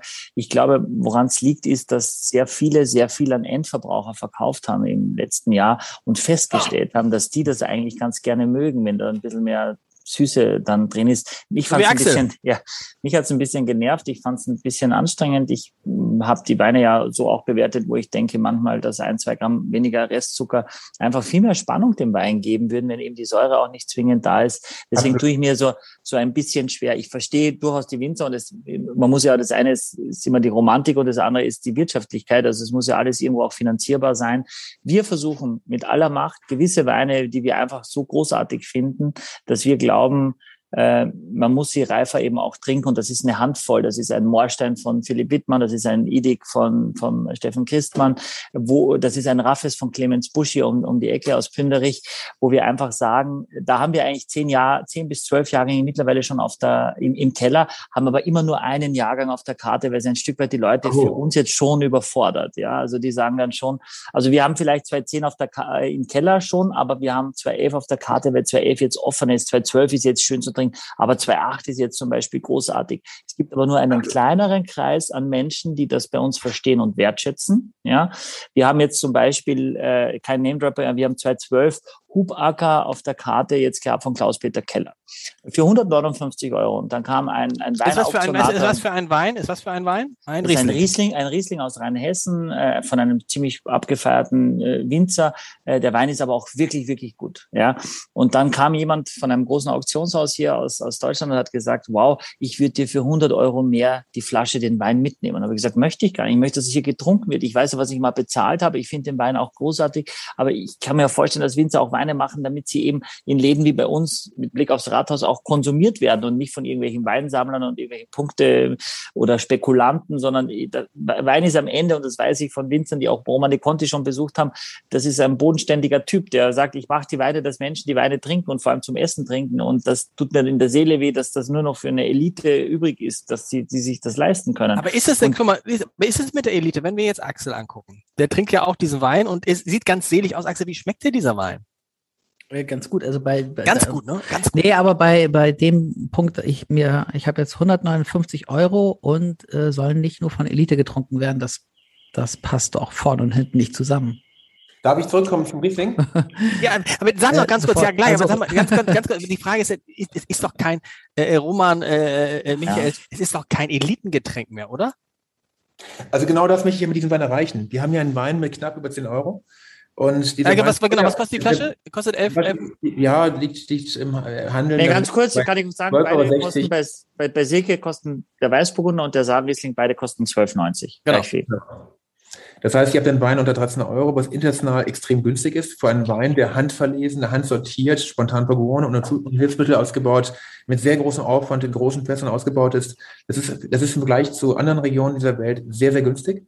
Und ist ein Wein, den man problemlos 20 Jahre weglegen kann. Schade, dass ich heute nicht die Chance hatte, dass Silke nicht vielleicht noch, noch irgendwo einen Bestand hätte aus dem Jahr 2012 oder 8 oder, oder 6 oder vielleicht auch 2001 vom Sarisling, also von diesem Wein dieses Preisniveaus weil der würde jetzt gerade fantastisch, sich fantastisch präsentieren. Und auch dieser Wein ist durchaus zum Lagern gedacht. Aber wird es dann nicht aus eurer Sicht cooler zu sagen, weißt du was, den 20er-Jahrgang, den verkaufen wir jetzt in fünf Jahren? Ich habe ja am Anfang gesagt, wenn ich neu starten würde mit meinem Weingut, ich bin mhm. jetzt 20 Jahre in der Branche, momentan erleben wir einen gigantischen Boom. Würde ich neu starten, würde ich wahrscheinlich erstmal drei Jahre gar keinen Wein verkaufen. Aber äh, wenn ich ganz ehrlich sein darf, äh, ich komme zwar aus einer vermögenden Familie, aber ich gebe in der Regel mehr Geld aus, als ich habe. Und, äh, und das Weingut gehört genauer gesagt auch der Volksbank Trier. Das ist ein kleiner Werbeblock hier. Die, die wenn ich jetzt, äh, und ich habe auch am Donnerstag schon gleich wieder mein nächstes Gespräch mit denen, da freue ich mich, denen meine Zahlen präsentieren zu können. Aber äh, ich muss natürlich auch eine Bank bedienen. Und ich möchte meinem Vater, der inzwischen äh, auf dem Friedhof liegt, äh, den ich sehr verehre, aber ich möchte ihm nicht im Nachhinein recht geben, dass ich scheitere. Ich möchte natürlich auch meine Mitarbeiter bezahlen. Wir haben inzwischen wir haben im Herbst 140 Erntehelfer. Wir haben jeden Tag in meinem Betrieb aktuell, heute Mittag waren es 42 Mitarbeiter, die draußen in Weinbergen die Blätter zupfen, die, die Erntebedingungen vor, die, die Trauben, die Reben, die Trauben nochmal beprüfen. Wir nennen es Maniküre, die jetzt die Rahmenbedingungen schaffen, damit wir dann in vier, sechs und acht Wochen tolle, vollreife Trauben, gesunde Trauben ernten können. Also der Aufwand, den wir betreiben, ist gigantisch, kostet richtig viel Geld. Und das mit Mindestlöhnen, die bald bei 12 Euro liegen werden, haben sich allein meine Kosten im, im Weinbau schon mal in den letzten 20 Jahren etwa verfünffacht, damit ihr eine Idee davon habt, was es bedeutet. Aber verdienst du damit noch Geld? Verdienst du mit einer Flasche, die 12,90 Euro kostet, noch Geld? Ähm, es gibt etwas, was man in der Industrie als Skalenvorteil, Skalen mhm. bezeichnet. Äh, wir haben natürlich Weine, die sind wirtschaftlicher als andere. Ähm, mit 12,90 Euro äh, kommen wir zurecht, aber es ist eine sehr knappe Kalkulation. Okay. Also ich habe in meinem Weingut noch nie Geld aus dem, in 20 Jahren noch keinen Cent aus dem Weingut rausgeholt. Ich bin immer nur gewachsen, habe immer reinvestiert, habe jedes Jahr mehr Geld reingesteckt, als ich rausgenommen habe. Ich habe also noch nie Geld aus meinem Weingut rausgenommen, weil ich eben auch äh, ich habe sehr, sehr viel vor mit dem Weingut. Ich möchte eines der Spitzenweingüter Deutschlands aufbauen und ich möchte auch international mir eine Reputation äh, erarbeiten und dazu muss man investieren können. Und ich habe das Glück, dass ich aus einer anderen Branche eben auch Erträge bekomme, die ich immer jedes Jahr investieren kann. Und dementsprechend, also in, äh, wer, wer von den Zuhörern hier, Hörern hier darüber nachdenkt, äh, erfolgreich zu werden, wirtschaftlich sich den nächsten Ferrari leisten zu können, der sollte bitte nicht in Weinbau investieren. Aber das ist ja das Schlimme, weil wir alle doch, je länger, Axel und ich auch, je länger und Michael auch, je länger man sich mit Wein beschäftigt, stellt man fest, wie faszinierend diese Welt ist, wie großartig. Und man möchte, eigentlich ist das so ein Traum, äh, Axel weiß nicht, wie es dir geht, man hätte irgendwie so gern so ein Weinberg, weil das so ein tolles Produkt ist, hinter dem man stehen kann. Aber alle Winzer in diesem Podcast, Michael, sagen, Leute, lasst die Finger davon. Es rechnet sich nicht. Also, das heißt, es rechnet sich. Du kommst so plus minus null raus. Aber du kannst, du kannst, wir wissen doch jetzt, wir können uns jetzt schon einen Südhang äh, in Alaska sichern. Oder? Oder in Hamburg. Man könnte vielleicht auch in Schleswig-Holstein, wenn, wenn das stimmt, aber in Schleswig-Holstein, aber nochmal, das stimmt. Aber Michael, das ist ja so ein bisschen, das ist ja so ein bisschen frustrierend, weil es ist so ein tolles Geschäft Mhm. Aber am Ende ist es auch immer noch ein harter Kampf. Und mhm. selbst hier Van Volksem, wenn man sagt Volksbank Trier, mhm. ja, deswegen gibt es ja Formate, wie wir sie machen. Und deswegen liebe ich es auch, dass Leute dann sagen, okay, dann kaufe ich mir so eine Flasche. Ich meine, 12,90 Axel, jetzt ehrlich, Das kann, kann man doch mal ausgeben, oder? Nicht jetzt für mhm. so einen Wein, der ein, wo man schon sagt, so, hey, hey das, das freue freu ich mich jetzt, das auszutrinken und vielleicht auch über eine, eine Woche und probiere, wie er mir morgen schmeckt und heute nur einen kleinen Schluck und dann vielleicht morgen gar nichts und übermorgen, oder? Ich schon, habe hab, hab ich sogar schon ausgegeben. Hm. Ähm, äh, genau, also ich bin da auch schmerzbefreiter geworden. Vor allem, wenn ich weiß, dass der Wein halt toll schmeckt. Und ähm, also wenn Leute jetzt zu mir kommen, äh, die wissen, ich habe einen Wein-Podcast dann will ich natürlich irgendwas servieren, was ich schon mal getrunken habe und was mir geschmeckt hat. Und das sind dann häufig Sachen, die eben über 10 Euro kosten. Ja, und also ich finde das auf keinen Fall zu teuer. Bei diesem Wein habe ich allerdings ein paar Fragen. Hm. Den haben wir noch gar nicht besprochen. Den haben wir noch gar nicht besprochen, genau. Ein äh, Glas ist ja wichtig. Ja, wo, wo, wonach riecht der für euch? Äh, genau. Und wie würdet ihr ihn geschmacklich einordnen? Michael. Okay, jetzt komme ich dran. Ja, ich finde, er hat so ein bisschen was Tropisches auch durchaus in der Nase. Vielleicht so ein bisschen Ananas, aber eher eine junge Ananas. Also jetzt nichts ganz Reifes, sondern so eine frische, leichte Ananas, wo man sagt, okay, das, die, die mag ich jetzt essen, aber die kann ich auch noch in drei Tagen essen. So, wenn man, das immer, man hat aufgeschnitten und dann ist die da. Ähm, ich finde so ein Blütenduft, das mochte ich bei dem Weißburgunder auch schon. Beim Weißburgunder hatte ich tatsächlich auf der Zunge, weil es so ganz extrem war, sehr viel äh, gelbe Apfelschale, also sehr viel so äh, ähm, äh, Golden Delicious oder so. Das fand ich sehr intensiv beim Weißburgunder. Das ist hier so ein bisschen weniger, aber es geht mehr in so eine Gelbfruchtigkeit hinein.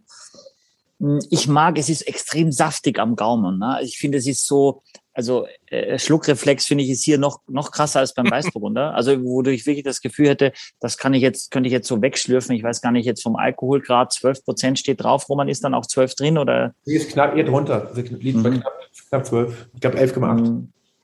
Aber die Ananas ist schon also, kennt, kennt ihr diese, diese Mischung, diese, es ist jetzt ein bisschen, äh, diese, äh, es gibt so eine Weingummimischung Tropica oder was. Ich weiß, aber, aber, aber trotzdem. Ich habe äh, dieses, ich habe das auf der, es ist, und es hält, darf ich sagen, dieser Ananasgeschmack, das ist lustig, dass du sagst, seit ich den ersten Schluck getrunken habe, das ist jetzt bestimmt schon 15 Minuten her, dieser Ananasgeschmack ist geblieben. Komplett auf der Zunge. Hm, hm. Also ich, ich habe ja, immer, ich habe immer gedacht, Entschuldigung, ich habe immer gedacht, äh, das schmeckt gar nicht nach Pfirsich. Das, also irgendwo schmeckt es nach irgendwie sowas, aber auf Ananas bin ich nicht gekommen. Jetzt, wo du es sagst, finde ich, finde ich ja. Also das Und ist geht nicht weg, der Geschmack. Geht nicht weg.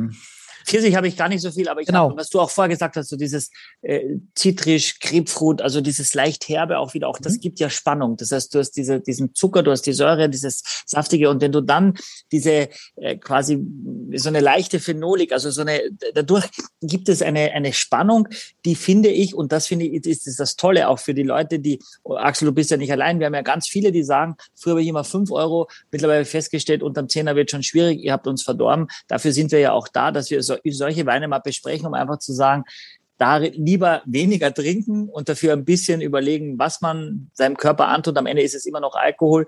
Äh, deswegen finde ich, ist es ein sehr, sehr gutes Beispiel, auch, äh, auch diese Reife reinzukriegen mit zu wenig Alkohol. Ich meine, das versuchen ja viele und das ist, finde ich, jetzt hier wahnsinnig gut gelungen. Also macht mir auch echt an der.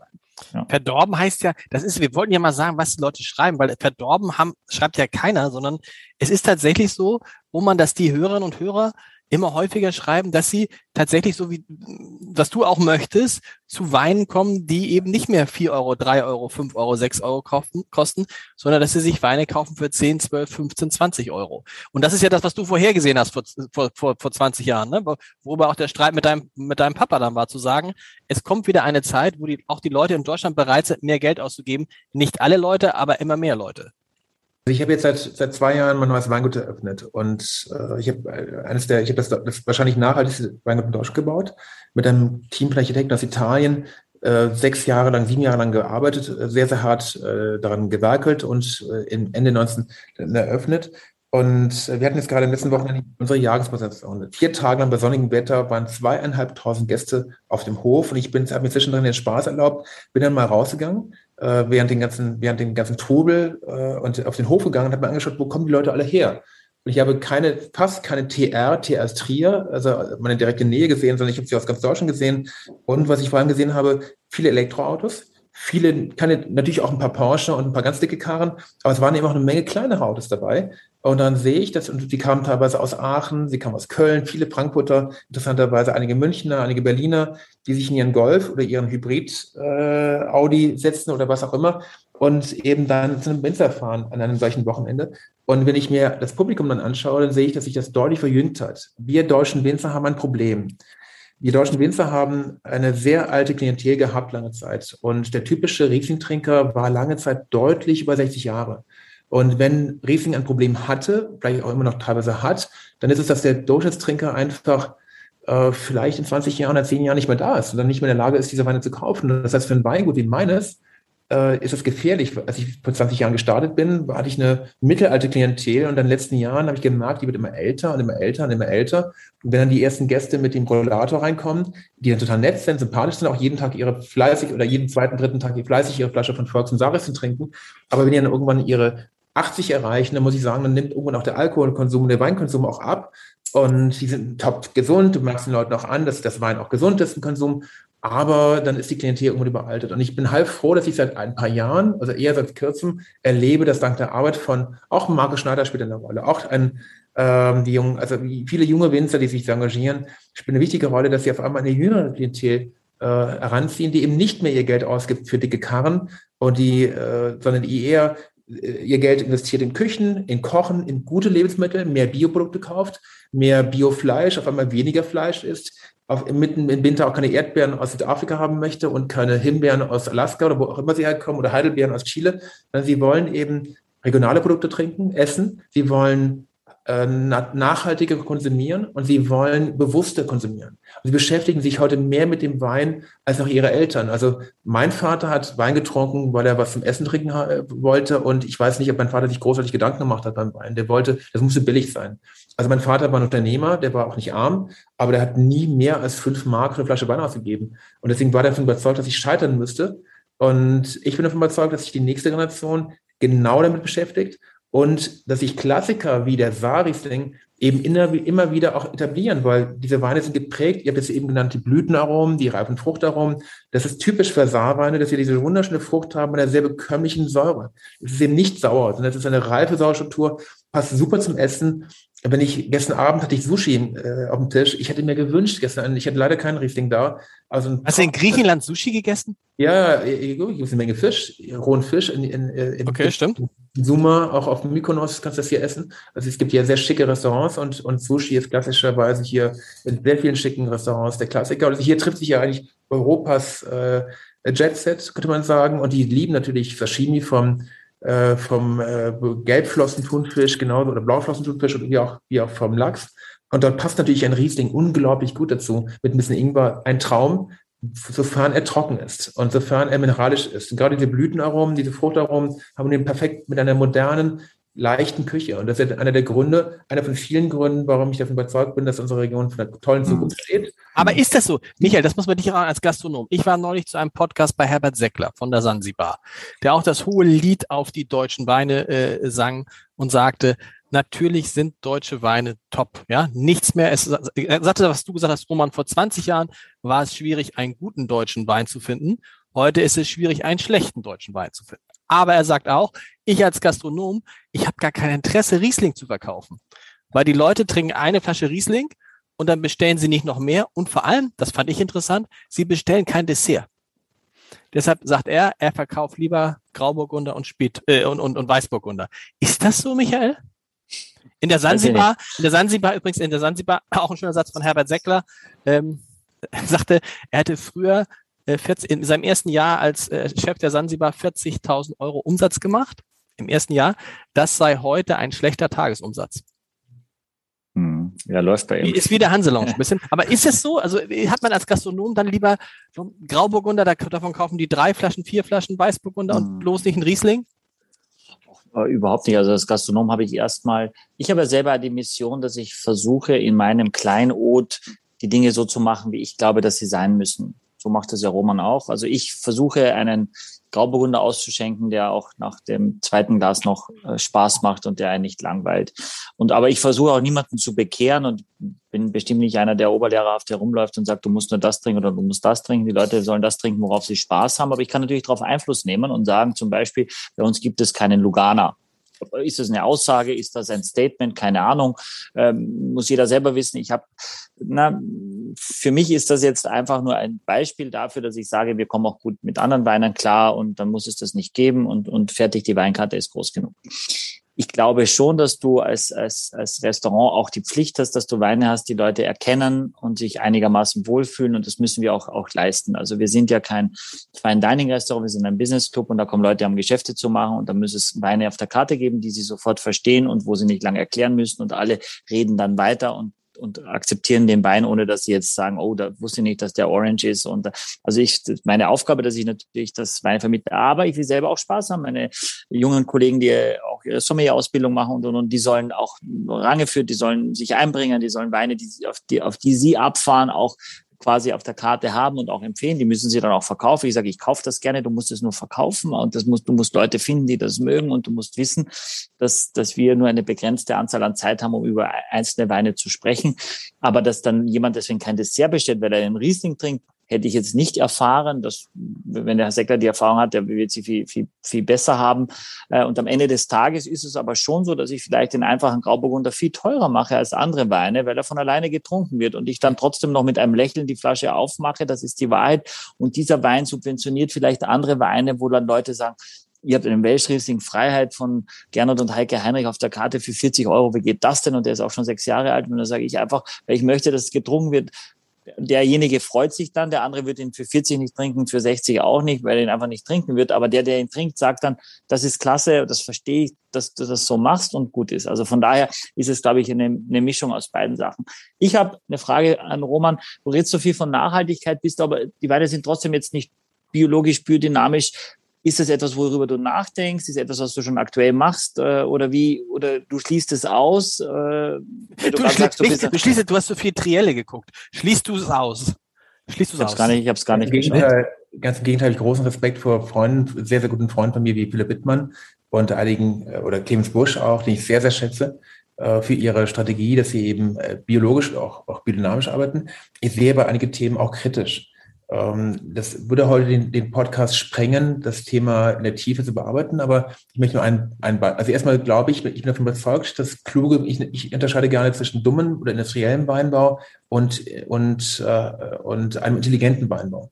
Also kluge Winzer arbeiten heute nicht mehr mit äh, systemischen Herbiziden. Kluge Winzer arbeiten heute nicht mehr mit, mit lang nachwirkenden Herbiziden, mit lang nachwirkenden Butyriciden. Kluge Winzer setzen keine Insektizide ein. Deswegen unterscheide ich gerne zwischen dem modernen, intelligenten Weinbau und etwas, was ich ablehne ähm, weise aber ganz höflich in diesem Zusammenhang auch darauf hin, dass ein rein biologisch, nehmen wir so einen Apfel zum Beispiel aus Südtirol, das klassische Produkt, äh, das wir alle vor Augen haben, wenn wir in den Edeka-Markt oder in den Rewe-Markt gehen und einen Bio-Apfel kaufen, haben wir ein gutes Gefühl, dass wir einen Apfel kaufen, der natürlich erzeugt ist, der ist nicht gespritzt worden und der ist ganz toll, der hat auch die Umwelt äh, nicht, nicht beschädigt. Das entspricht halt nicht der Wahrheit. Ein Bio-Apfel in Südtirol als Beispiel hat einen Carbon Footprint, der mindestens 50 Prozent höher ist als der von einem industriell hergestellten Apfel. Also jetzt sage ich mal ganz böse, die beiden Pole. Äh, auf einerseits industrielle Spritzmittel, also das heißt systemisch wirkende ähm, Fungizide, mit denen dann der Apfel behandelt wird, auf der einen Seite, also ganz, ganz böse, und auf der anderen Seite der tolle Apfel, der aber leider jeden Tag gespritzt wird, momentan in dem nass, nass kalten Sommer, in dem eben in Südtirol jeden Tag ein Bio-Apfel gespritzt werden muss, damit er gesund bleibt. Und damit eben eine ganz, ganz andere Menge an Kohlendioxid äh, produziert also CO2 extrem intensiv äh, verbraucht wird. Und ich weiß nicht, ob ihr dieses Bild versteht. Das ist im Weinbau nicht ganz so krass, aber es, es geht auch in die Richtung. Ähm, ich, äh, glaube, äh, äh bevor ich das jetzt äh, wieder vergesse, also ein Bio-Apfel muss gespritzt werden? Selbstverständlich. Ein Bio-Apfel in ja. Südtirol wird mindestens 40 Mal gespritzt. Okay. In nassen Jahren auch 50 Mal, während ein industriell, also ein konventionell hergestellter Apfel vielleicht 25 Mal oder 20 Mal gespritzt wird. Das liegt aber daran, dass er sehr anfällig ist und dass die Spritzmittel, dass der Schwefel, ein Apfel wird oft ähnlich gespritzt wie ein, wie ein, wie eine Traube. Trauben werden übrigens wesentlich weniger gespritzt. Trauben werden also Biotrauben im Jahr 2020 wurden oft 14 bis 16 Mal gespritzt und konventionell hergestellte Trauben im Weinbau wurden vielleicht sechs bis acht Mal gespritzt. Ich hätte jetzt gedacht, dass das Bio äh, heißt, das wird gar nicht gespritzt, Ein, ehrlich das ist gesagt. ein Irrtum. Es ist das. Also ich will jetzt nicht, um Gottes Willen, ich, ich möchte nicht, nicht kein Bio-Winzer-Bashing betreiben. Ganz im Gegenteil, ich, ich, äh, wir lernen ja auch sehr stark von vielen Kollegen, die rein Bio arbeiten. Wir arbeiten nicht rein biologisch. Wir arbeiten aber auf einem Teil unserer Flächen jetzt schon biologisch. Wir lernen natürlich aber, was noch viel wichtiger ist, im Keller verzichten wir zu 100 Prozent auf Hilfsmittel. Und die, die Sichtweise des Bioweins in Deutschland beschränkt sich sehr oft auf den Weinbau. Während Kalifornien zum Beispiel der, der Biogedanke eben auch den Keller mit, mit einschließt. Das heißt, dass zum Beispiel sehr viele Mittel, die heute im Bio, die, die, die in, in Deutschland erlaubt sind, im Bioanbau zum Beispiel in, manchen Ländern der Welt nicht erlaubt sind.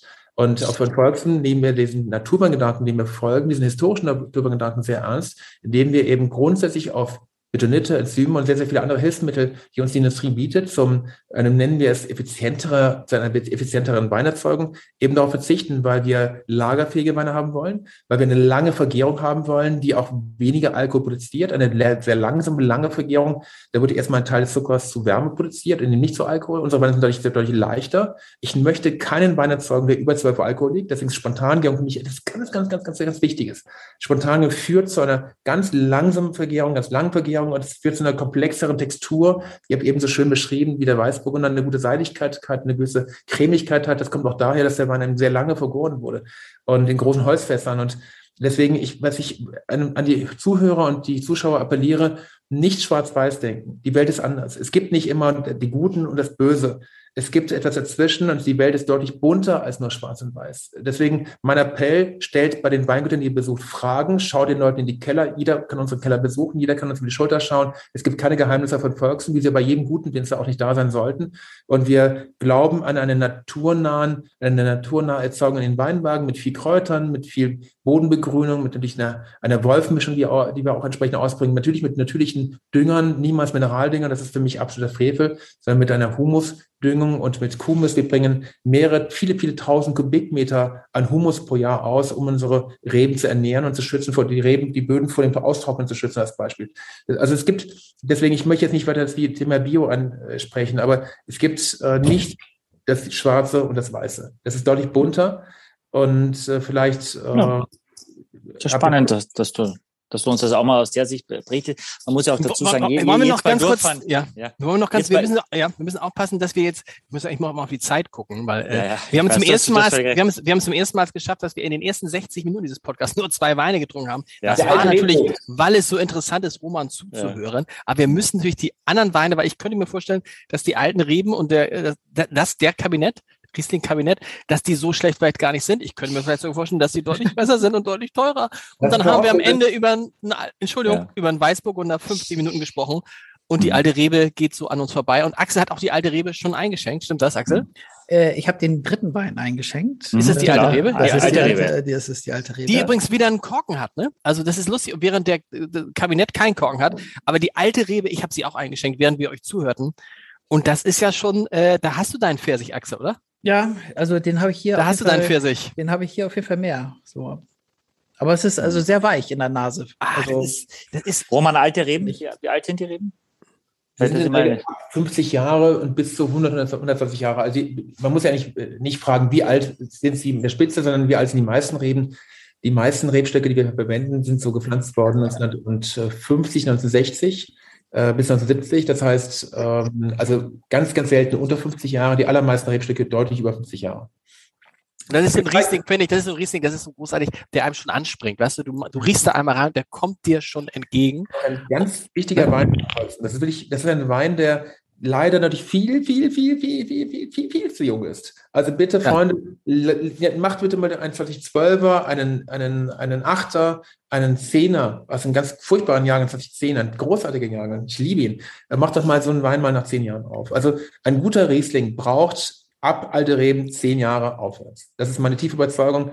Bitte, das werden, das ist, ich freue mich ja über den, wir hatten das Thema gereifte Weine eben schon genannt. Aber ich wünsche jedem Zuhörer, dass er dieses Erlebnis hat. Natürlich sollte jeder das trinken, was er mag. Und es ist ein, ein Reifeprozess.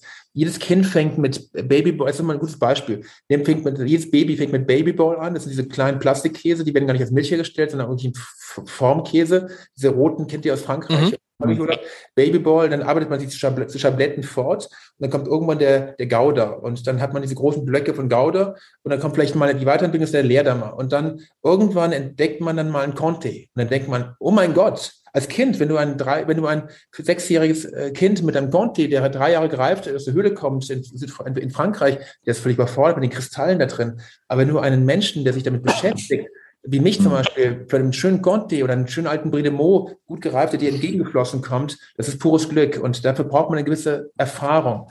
Und Weine, Lebensmittel sind alle, haben sehr viel mit Lernprozessen zu tun. Und jemand fängt dann mit Grauburgunder an und dann entdeckt er einen guten Weißburgunder und dann irgendwann hat er ein, eine Offenbarung und dann hat er halt eine alte Rebe im Glas, sagt er, ey, wow, das ist ja was ganz anderes und dann äh, entdeckt er ganz neue Dinge. Und das ist für mich wichtig, dass man jede Altersgruppe eben dann auch entsprechend eine Gelegenheit gibt, etwas kennenzulernen und das nicht ausschließt. Wir wollen ja nicht den Leuten sagen, trinkt bitte nur alte Reben aufwärts und nur große Gewächse. Das ist ja Unfug. Jeder Wein sollte Freude bereiten. Und dieser alte Reben ist ein Wein, der für uns extrem wichtig ist, weil er schon sehr, sehr viele Anklänge von den großen Gewächsen hat. Er stammt aus Toplagen. Ich bewirtschafte meinen Weingut 85 Hektar. Davon sind gute 50 bis 60 Hektar Grand Cru-Lagen. Obwohl wir nur 10 Prozent der Gesamtproduktion sind bei uns große Gewächse, haben aber 50 bis 60 Prozent Grand Cru-Lagen, also große Gewächslagen. Das heißt, wir könnten viel, viel mehr GG-Lagen haben. Das machen wir nicht, weil wir der Meinung sind, dass ein Schwarzwaldberger auch begrenzt sein muss. Auch ein Altenberg, ein Gottesfuß, das sind die, die, das sind die, die Tops obendrauf. Aber sehr, sehr viele äh, tolle Trauben werden bei uns eben zum alte Reben dann verwendet und sein Wein, von dem wir auch eine größere Menge produzieren wollen. Übrigens ist das neben der reichen Geschichte einer der Hauptgründe, warum ich meinen Wein gekauft habe vor 20 Jahren. Der Mosewein war, ihr habt am Anfang ein bisschen eure Nase gerumpft. Ein paar ältere Semester äh, den Zuhörern wissen ja, dass mal Mosewein süß, sauer und billig war. Das ist lange her. Und äh, ich freue mich, dass heute solche alten Rebstöcke gerade in der Mosel und in der Saar eine tolle Renaissance erfahren. Und das ist für mich ein ganz wichtiger Wein, der gerade gereift und riesen Spaß machen muss. Michael, Michael, Michael, macht er dir Spaß? Axel und ich haben schon gesagt, da ist das Pfirsich, der Pfirsich ist da. Hm. Was, was schmeckst du? Also zum einen muss ich kurz darauf eingehen, dass dass der Kork natürlich diesen Wein offener darstellt eigentlich als den Saarriesling, finde ich. Also du merkst, äh, dass ein Wein gerade in der Jugend, wenn der im Kork ist, einfach mehr Austausch mit außen hat als mit dem Schraubverschluss. Deswegen finde ich ihn fast zugänglicher als den Saarriesling davor, ja. auch was ist offener. Äh, und ich finde, der, der, der, der Hauptunterschied ist natürlich am Gaumen, dass du merkst, dass da mehr Druck ist, dass da mehr Tiefe ist, dass da mehr Substanz ist als bei dem, bei dem Wein davor. Und das ist das, was, äh, was, was, was ich finde, der große Unterschied ist jetzt zwischen, zwischen diesen beiden Weinen. Also du merkst das Alte der Rebstärke, du, du merkst, äh, dass es seriöser ist, dass es nochmal ernsthafter ist. Was es aber auch ist, ist überhaupt nicht anstrengend. Es ist überhaupt nicht kompliziert kompliziert, sondern es macht wahnsinnig viel Freude, schon den Wein zu trinken. Und es ist nicht überbordernd in der Frucht irgendwo, finde ich. Na, du hast, was ich habe relativ stark ist, ähm, tatsächlich auf der Zunge relativ weit hinten ist so, so ein Orange, so eine, eine ganz eine normale Orange, wie so ein Orangensaft oder wenn du so ein bisschen diese, so einen Orangensalat oder so, da habe ich eine, diese schöne, klare Orangenfrucht. Das mag ich. Das ist jetzt besonders, finde ich jetzt bei diesem Wein jetzt explizit. Ähm, und es ist sehr, sehr also auch das ist sehr trinkig. Ne? Es ist sehr. Hast du also, das auch Pfirsich oder hast du gar keinen Pfirsich? Doch. Ja, ich habe schon Pfirsich, aber also eher vielleicht so weißen Pfirsich, also eher in diese hellere Richtung, jetzt nicht diesen, ja, genau, ja, ja. Natürlich. Max, wir hatten auch weißen Pfirsich, glaube ich, ne? Hattest du weißen ich, Pfirsich? Ich bin nicht so sicher, was weißer Pfirsich ist. Sag einfach, ja, es ist doch weißer Pfirsich. Nee, nee, nee, nee, da ist, ist er wieder sauer, ist er wieder sauer. Nein, da müssen wir, da müssen Ich bin überhaupt nicht sauer, ich bin überhaupt nicht sauer. Aber Axel, welcher, oder welcher, nee, Axel, jetzt, hm? welchen Riesling magst du lieber? Also jetzt, welcher schmeckt dir besser? Es ist schwer, weil äh, dieser Riesling, der kommt am Anfang total weich und harmonisch daher, für mich jetzt. Ähm, und nach hinten raus wird er, ich weiß nicht, nach hinten raus ist er irgendwie doch zu viel Säure, aber eher so im Abgang, würde ich Noch sagen. Nicht reif. Hm? Noch, Noch nicht, nicht was? Reif. Ach so, ja. Wenn, wenn ihr einen jungen Conte esst, ist es ja. ähnlich. Weil ein großer Conte braucht Zeit. Und Zeit ist ein Faktor, den wir heute oft vernachlässigen in unserer modernen, schnelllebigen Welt. Wir glauben, jetzt müsste alles sofort da sein. Ich habe eine Rinderzucht, eine Eifel. Ich, ich züchte Wagyu-Rinder. Wir haben inzwischen 400 Rinder. Und habe gerade eben mit, meinem, mit, mit einem meiner Bauern gesprochen. Und wir werden künftig die Tiere, die Tierhälften, die jetzt nach Düsseldorf, den Jappis verkauft werden, nach München, nach Hamburg. Also unter drei Wochen geht da keine Tierhälfte raus. Die muss erstmal, die muss erstmal ruhen, die muss erstmal, das Tier muss erstmal, die Hälfte muss erstmal abgehangen werden und dann geht sie zum Kunden. Und das ist natürlich eine, eine Sache, die heute jeder möchte alles sofort da haben und, und, und, ein guter Wein braucht Zeit. Und dieser Wein, dieser alte Reben aus dem Jahr 2020 ist noch nicht so weit. Ich hätte große Freude daran, einen kleinen Exkurs zu machen mit euch, wenn ich es darf. Ich würde schrecklich gerne mit euch ganz kurz euch äh, teilhaben lassen an etwas, was mich sehr stark äh, eben äh, begeistert. Ich mich jetzt, ist es möglich, dass ich euch ein paar Dokumente zeige? Oder das, kannst, das kannst du machen. Und wollen wir so lange schon mal, damit wir auch in der Zeit bleiben, äh, den, sagt man den Kabinett, Michael? Ja. Würde ich, hm? Den Kabinett können wir schon einschenken. Kabinett ist ja irgendwie. Ganz kurzer Nachgang noch zu den alten Reben, 17,90 Euro. Also ein Fünfer mehr. Wow. Und das ist, was ich auch toll finde, ist das natürlich, ist, äh, Roman, das ist dieses, dieses, diese, diese, das ist auch typisch für die Saar, dass der Alkohol relativ niedrig ist. Das war ja bei Günther Jauch auch schon so. Mhm. Und das äh, Kabinett hat jetzt 9,5 Prozent Alkohol. Also unter 10 Prozent. Also wir erzeugen prinzipiell, ich sage nicht prinzipiell, wir versuchen keinen Wein zu erzeugen, der mehr als 12 Alkohol hat. Also ja. für mich 12 die Schallmauer, während sie bei vielen Kollegen 12,5 oder 13 ist, möchte ich keinen Wein erzeugen mit mehr als 12. Warum Und nicht? Weil, weil du sagst, zu viel Alkohol ist nicht gut. Weil ich weil erstmal Alkohol in großen, in, in kleinen Mengen genossen ist Alkohol nachweislich sehr gesund. Es verlängert das Leben und es steigert die. die ist das so? Endlich sagt das mal einer. Ehrlich? 100 Prozent. Ich hatte, ich hatte vor einem Jahr äh, bei Professor Grant, Chef des Klinikums in Saarbrücken, äh, einen Vortrag im Rahmen der Deutschen Lebergesellschaft. Also ich war, ich war als Drogenbaron eingeladen zu einem Gastvortrag auf dem Deutschen Leberforum in Saarbrücken, im, im Ärztehaus in Saarbrücken. Ich kam mir ein bisschen komisch vor auf dem Weg da drin, weil ich dachte, was wollen die mit mir? Wollen die mich jetzt ein Bashing, wollen die mich verurteilen, in die Wand schmeißen und mich mit, mit Eiern schmeißen oder mich, mich, mich anklagen? Nein, ich hatte einen Gastvortrag und vor mir war ein Vortrag von Professor Grant, immerhin der Chef des Klinikums. Der hat aber die, die der hat, eine, der hat ganz, ganz viele Statistiken präsentiert, in denen er nachweisen konnte, wie, wie reine Statistik, wie gut sich moderater Alkoholkonsum auf die Gesundheit auswirkt. Es ist einfach nichts anderes als Statistiken. Waren Statistiken aus England, aus Schweden, aus Dänemark, aus Norwegen, in denen sehr genau eben auch analysiert wird, wie, wie es, es gibt einen eigenen, eigenen Lehrstuhl in Skandinavien, in, in Dänemark über Alterung. Was, was muss ich machen? Wie muss ich mich ernähren? Da gibt es ganz klare Spielregeln. Leichter Ranzen zum Beispiel ist, ist gut fürs Altern, also nicht zu schlank, ein bisschen zu dünn, glaube ich. Also leichter Ranzen ist besser und äh, wenig rotes Fleisch ist inzwischen ganz klar. Und Alkoholkonsum äh, nicht darauf verzichten, aber bitte auch nicht zu viel. Also moderat bei Männern so 45 Gramm Alkohol pro Tag. Und was ganz blöde ist, aus, auch mal, aus welchen Gründen auch immer, mal ein paar Wochen komplett auf Alkohol verzichten und dann wieder richtig saufen, ist ganz ungesund. Das ist ganz doof. Viele glauben, es wäre ja gesund. Das ist Unfug. Ganz wichtig ist, dass man konstant, die Leber wächst ja auch mit ihren Anforderungen. Das ist so ein Spaß, wenn man oft in solchen Runden nennt. Das ist aber tatsächlich so, weil die Leber mit Enzymen arbeitet. Und die Leber äh, leidet nicht darunter, wenn man geringe Mengen Alkohol konsumiert. Wichtig immer mit viel Wasser, ganz, ganz wichtig. Gerne mal ein Eiflerwasser kann man dazu nehmen, aber kann auch eins aus anderen Regionen stammen. Das war jetzt der Werbeblock. Aber äh, wichtig ist, dass der Wein nicht zu viel Alkohol enthält. Also Weine mit höherem Alkoholgehalt oder auch Schnäpse die belasten die Leber sehr stark, weil die muss dann mit Enzymen sofort gegenwirken. Und das ist für den Körper nicht gesund. Und eindeutig nachgewiesen, eindeutig ist moderater Alkoholkonsum und Kaffee übrigens durchaus sehr gesund und lebensverlängernd, während ähm, zum Beispiel der Konsum von rotem Fleisch eindeutig nicht gesund ist. Auf die, so, Michael, rotes Fleisch, wisst ihr ja, wer isst seit 30 Jahren gar kein Fleisch in dieser Runde? Wir lassen diese Frage einmal offen. Du wolltest uns ein bisschen was erzählen aus der Historie. Wir schenken uns das äh, Kabinett ein. Kabinett haben wir gelernt, heißt so, weil das früher tatsächlich in einem Kabinett, also in einem kleinen Raum vor der buckligen Verwandtschaft versteckt wurde. Das sind die besten, die, die Weine, die man sagt, die soll jetzt nicht jeder gleich sehen. So. So hat es Günther ja auch erklärt, muss man dazu sagen. Ganz wichtig, das Kabinett mit C geschrieben. Das war der Kabinett, das war der Spitzenwein, eigentlich den man länger weggeschlossen hat. Genau. Also, daraus heraus ist entstanden die Idee des Kabinetts.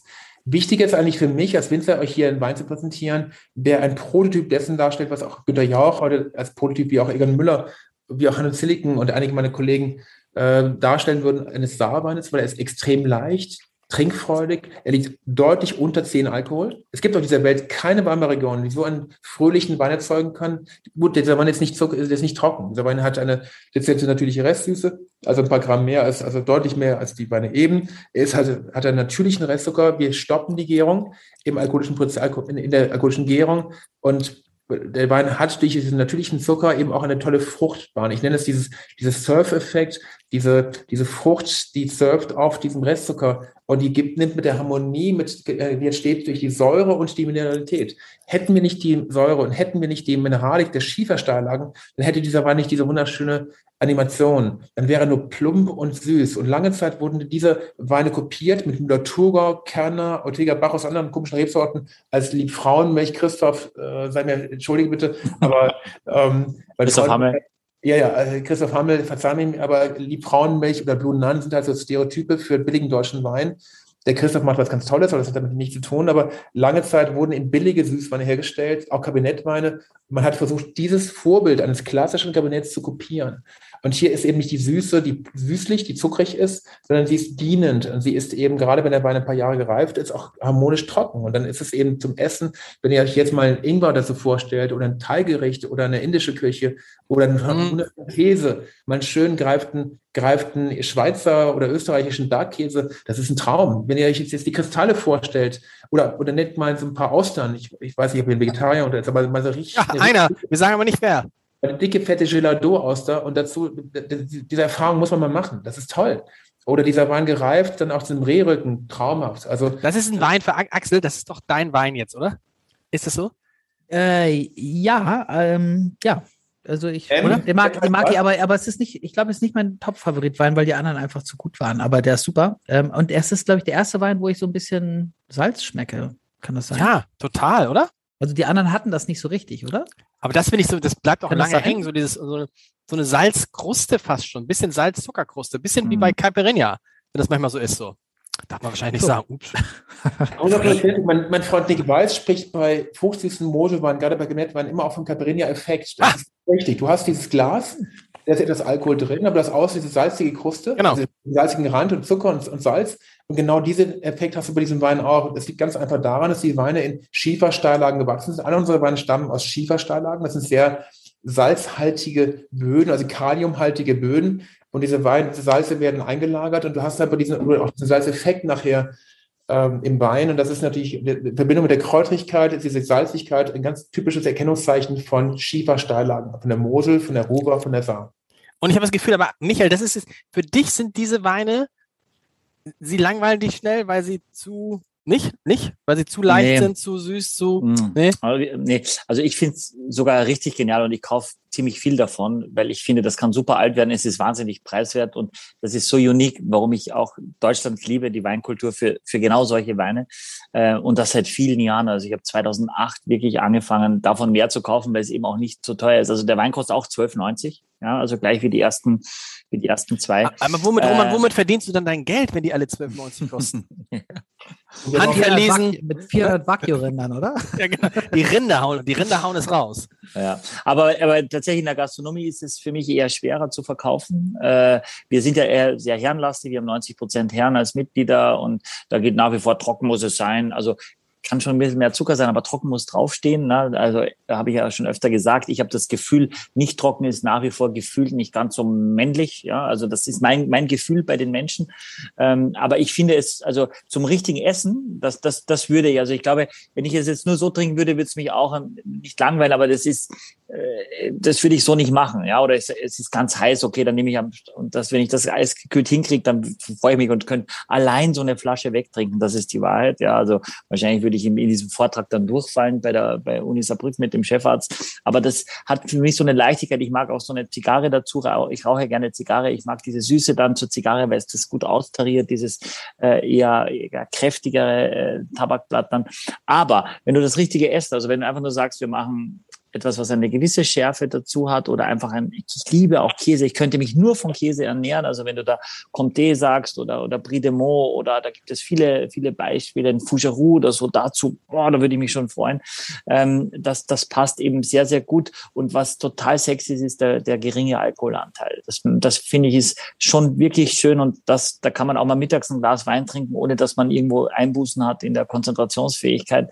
Ähm, das finde ich dann schon toll und ich mag es, wenn es nicht so pappig ist, sondern es immer noch eine Spannung hat und das, was Axel aus völlig richtig sagt, fällt mir auch am meisten auf, ist dieses Salzige. Und das Salzige in diesem Wein gibt wieder Spannung und Spannung gibt da, da die Tatsache, dass einem nicht langweilig wird beim Austrinken einer Flasche Wein. Und ich finde, da sind wir in unserem Podcast auf einem guten Weg, dass die Leute verstehen, okay, nur Wein trinken und dass, dass man tun ist am Ende, also dass man das spürt, das ist ja kompletter Schwachsinn. Also man sollte wirklich Wein trinken, wo man bis zum Ende Freude hat an einer Flasche. Und wir Aber man ist ja dann trotzdem Dun, ne? Also Dun ist man ja trotzdem. Na, bei, dem, na, bei dem jetzt nicht so. Also nee. jetzt alleine vielleicht ja, okay, man spürt den schon, aber man ist, äh, ich meine, äh, gibt Starkbiere, die haben genauso viel Alkohol. Aber sag mal, das ist interessant, wenn du sagst mit dem, ich spüre ja schon auch, ich spüre irgendwie jetzt auch nach dem, nach diesen bisschen paar Schlücken, naja, ein paar Schlücken, doch, sind nur ein paar Schlücke gewesen. Ich spüre das jetzt aber schon. Ich bin schon so ein bisschen. Ja, dann auf leeren Magen, aber sagen wir ehrlich. Nee, leerer Magen habe ich ja nicht heute. Ich hatte ja, schöne, ja, schönes Gemüsecurry vorhin.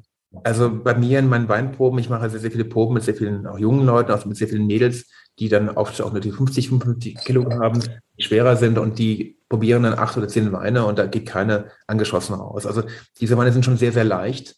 Gilt generell für alle unsere Weine, wie von vielen meiner Kollegen an der, an der Mosel, gerade im Kabinettbereich. Und ich, ich finde davon, ich bin davon überzeugt, also wir kämpfen jetzt dafür, wir werden im nächsten Jahr unseren ersten Reservewein auf den Markt bringen, ein 2015er Kabinett aus dem Bockstein, der, der sechs Jahre in, in, im Fass und im Tank gelegen hat. Und äh, ich bin davon überzeugt, dass diese Art von Wein, weil sie so unique, wie du es beschrieben hast, ist, es gibt sie auf keiner anderen, in keiner anderen Region der Welt. Jetzt stelle ich mir mal gerade vor, ich bin sehr viel in China. Ich habe ein Beratungsmandat gehabt, jahrelang in, in Hangzhou, das ist eine Region nordwestlich von, von Peking. Und wenn ich zu einer kantonesischen Küche als Beispiel mit viel Süße, äh, klassische chinesische Küche hat oft sehr viel Süße, sehr, sehr viele Sachen sind sehr schon gegart, gedämpft.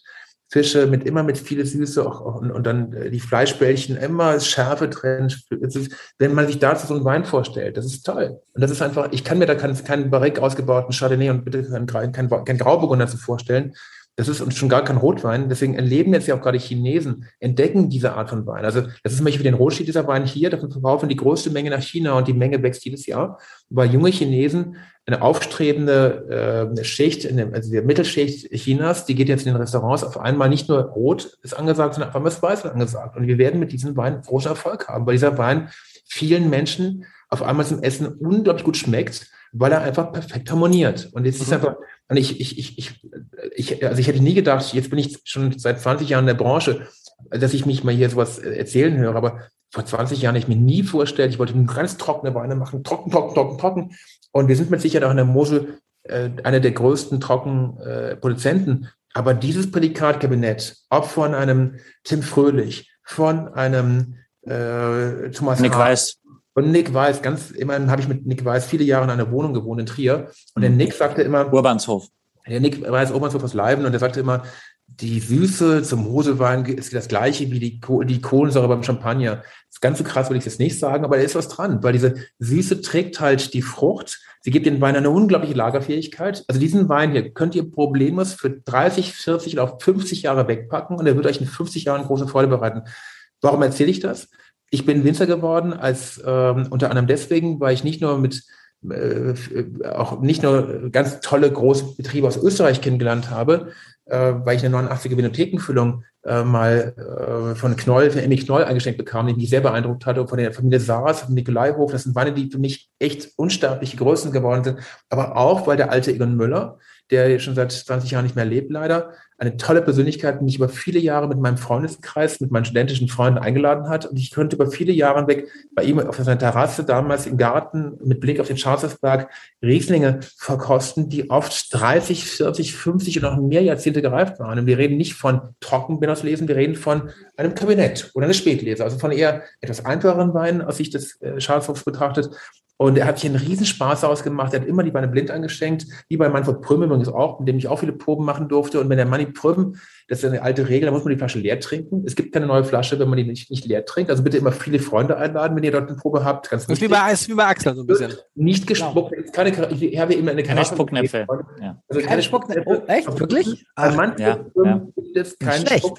Wisst ihr was, Freunde? Das ist richtig so. Diese Weine werden von Hand hergestellt. Diese Weine erfordern einen gewissen Respekt. Und, äh, und dann, ich kann mir auch nicht ist, vorstellen. Ist, ist ein Spucknapf äh, despektierlich? Ja, also ich, ich, ich finde es richtig. Ich habe auch Spucknapf bei, bei mir. Und jetzt ist es wirklich sinnvoll. Einer, einer von euch muss noch fahren, muss noch arbeiten heute Abend. Dann ist das sinnvoll. Mhm. Aber wenn ich bei Petrus eingeladen bin oder bei Romani Conti, ich weiß nicht, ob bei Romani Conti nee. ein Spruch noch auf dem Tisch befindet. Ich Neu auch beim, beim, muss sagen, als wir den Chateau Lafitte hatten, haben wir auch nicht gespuckt, oder? Axel, da haben wir, ja, wir da hatten so wenig, sehr, das war auch sehr klar. Ich war in meinem Leben sechs, sieben Mal bei Romani Conti und habe mit Hubert de Belen Weine probieren dürfen, viele, viele Male. Ich kann mich nicht daran erinnern, dass ich jemals einen Spucktopf gesehen habe. Diese Geschichte habe ich nie erzählt, fällt mir jetzt gerade ein. Ich meine jetzt was, was ganz Ernstes. Ich kann euch jetzt die Dokumente nicht mehr zeigen, aber ich könnte euch Dokumente zeigen aus New York, aus dem Ritz Paris, aus dem Ritz Carlton New York, aus dem Grand Hotel Königsberg, aus dem, aus dem Adlon Berlin, aus dem Kaiserkeller Berlin, aus, aus Dutzenden von Luxusrestaurants der Zeit um 1900 bis in die 1940er Jahre hinein.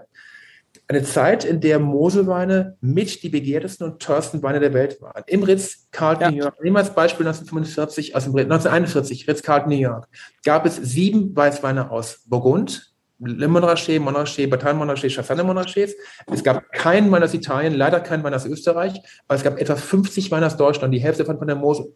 Und die Hälfte dieser Weine war teurer als jeder Bordeaux, als jeder Cheval Blanc, Lafitte, Natur auf der Karte. Und wenn ich mich eine, mir eine Sache, das ist das, was mich antreibt. Das ist das, das ist etwas, was schaue ich regelmäßig voller Begeisterung rein. Ich nehme die Original in die Hand und sehe, dass diese Weine gereift getrunken wurden und sie haben eine Wertigkeit gehabt, die die Menschen begeistert hat. Und darum geht es in meinem Arbeit. Ich möchte, wenn ich wieder unsicher bin, wieder mal der nächste Regenschauer im Herbst auf mich zukommt, ich wieder mal total down bin, dann nehme ich mir ein Dokument, schaue rein und sage, wow, guck dir das mal an, diesen Respekt, diese, diese, diese, diese Freude, diesen, diesen Stolz, den man auf deutsche Weine hatte. Wenn ich so ein Dokument anschaue, wie aufwendig das gestaltet ist, und diese Weine waren damals ein Vorbild. Ein Wein aus Kalifornien im Jahr 1941 in New York gegossen, genossen. Wisst ihr, wie der hieß? Er hieß Trier, Mosel, Johannesburg oder Rheingau oder Rhein Riesling. Das war kein Riesling. Das war Chardonnay oder das war Chenin Blanc. Das war kein Riesling. Aber die, die Rieslinge haben in Australien, in Kalifornien und in New York die Menschen so beeinflusst, so, so, so, so, so, wirklich so in ihrer Wahrnehmung, die Winzer auch geprägt, dass sie ihre eigenen Weine nach deutschen Weinen genannt haben. So wie heute ein Tempo, ein Uhu. Äh, Uhu steht für Klebstoff, Tempo steht für, steht für ein Papier. Keiner sagt, ich hätte gerne mal ein ein Hand, Küchenhandpapiertuch. Jeder sagt ein Tempo. Und diese Weine waren so prägend. Wir sind stilprägend. Die Mosel ist eine der stilprägenden Klassiker. Und mein Lebenstraum ist, dass ich gemeinsam mit meinen Freunden Florian Lauer, Hanne Zilliken, der Doro und vielen, vielen, und die Weber-Jungs und vielen anderen meiner Kollegen es gelingt, dass gemeinsam mit einem, einem jemand, der, ein bisschen Glamour ins Tal bringt, nämlich Güter ja auch, dieses Saartal wieder in den Köpfen und wieder auf den Weinkarten zu platzieren weil diese Weine haben es verdient, dass sie dort wahrgenommen werden. Und so ein Kabinett, den wir gerade im Glas haben, spielt da auch eine wichtige Rolle, weil es absolut unique in der Welt. Ich hoffe, ich habe das jetzt nicht so breit in den Kreis gezogen. Nee, ganz im Gegenteil. Du hast, das ist, und jetzt kommt der böse Zeitmesser wieder, es ist fast schon ein geniales Schlusswort gewesen. Und man könnte jetzt noch, glaube ich, stundenlang über diese Weine sprechen. Auch über, ist es so toll, diese Begeisterung, die die Menschen aus der Saar rüberbringen. Günther Joch hat das ja auch gesagt, als er erzählte, dass ein Kabinett aus seinem Hause mal früher 1000 Euro, die, 1000 Mark die Flasche gekostet hat, dass das ganz normal war. Das wären wahrscheinlich heute ein paar äh, 1000 Euro. Und das umso schöner ist es ja, dass sie jetzt, Michael, so günstig zu kriegen sind. Ne? Du kriegst, das ist ja erstaunlich, du kriegst eine extrem hohe Qualität. Du kriegst Rieslinge für 12,90 Euro. Da würdest du aus anderen Regionen mindestens 25 bis 30 Euro zahlen. Absolut. Das kann man sagen, oder? Hm. Auf jeden Fall. Und es gibt ja auch ganz viele, äh, die uns immer wieder schreiben, so, quasi, was für ein Wein soll ich kaufen jetzt? Ich bin Vater geworden oder ich bin Mutter geworden, was soll man so einem Kind? Und das ist, glaube ich, auch ein guter Tipp, den ich auch mitgeben wollen würde an alle.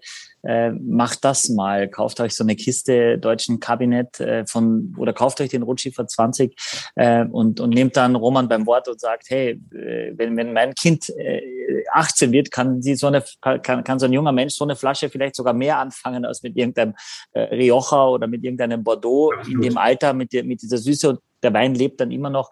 Das finde ich, ist, sollte man wirklich machen. Also wie gesagt, ich habe es schon gemacht. Ich habe schon angefangen mit mit mit 2.8 ähm, und ja, also ich, ich mag das total. Ich mag die ganze Serie. Roman, ich mag dir wahnsinnig gerne zuhören. Ich glaube, es gab sehr sehr viel Input heute, aber ich weiß, dass wir viele Hörer haben, die die total drauf genau das, genau die, das wollen. Die, genau, genau das wollen. Die, die genau das wollen.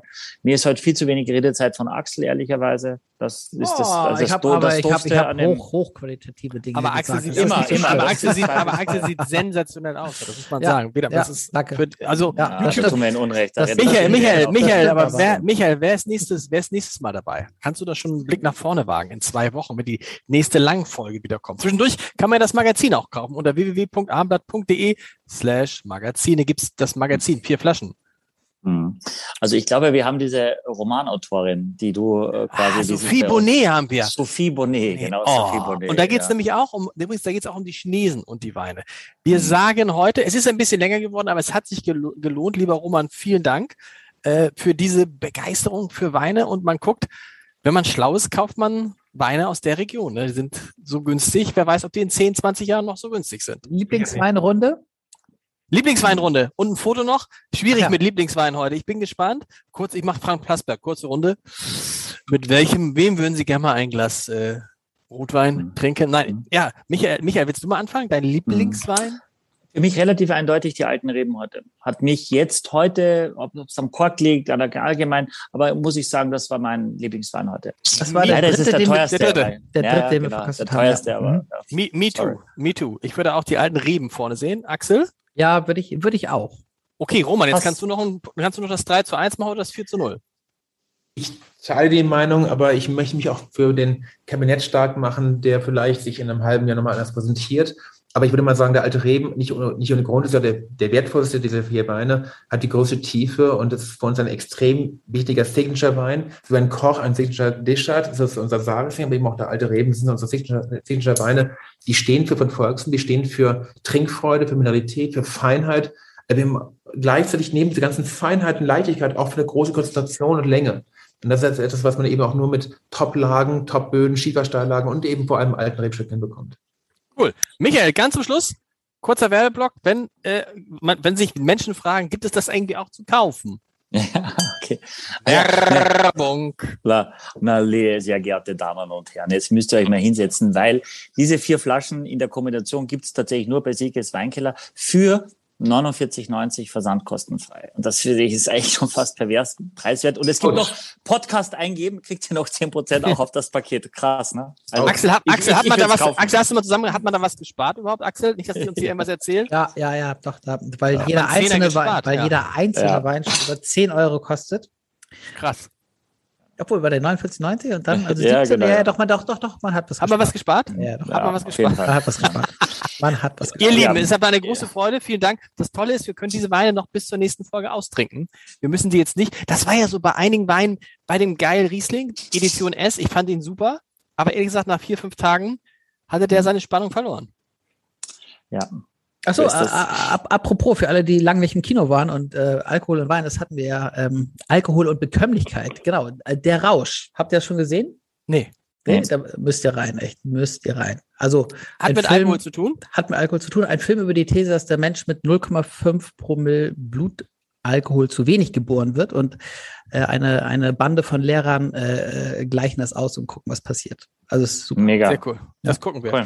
Vielen Dank, ihr Lieben. Bis zum nächsten Roman, Mal. Roman, danke. Vielen Dank. Schön. Ja, wir machen noch ein Foto. Bitte? Ein Foto, Foto, Foto. Ein, ein Foto noch. Einmal. Roman, kannst du auch noch ein, ein, irgendwas in die Hand nehmen, was noch weiter Man muss man jetzt mal wieder nach hier nach, in, ja, in die Sonne. Und einmal schön lächeln. Jawohl. Sehr gut. Lieben, vielen Dank. Aufs Leben. Vielen Dank. Aufs Leben. Also richtig, richtig, richtig tolle Weine. Danke. Ciao. Ciao.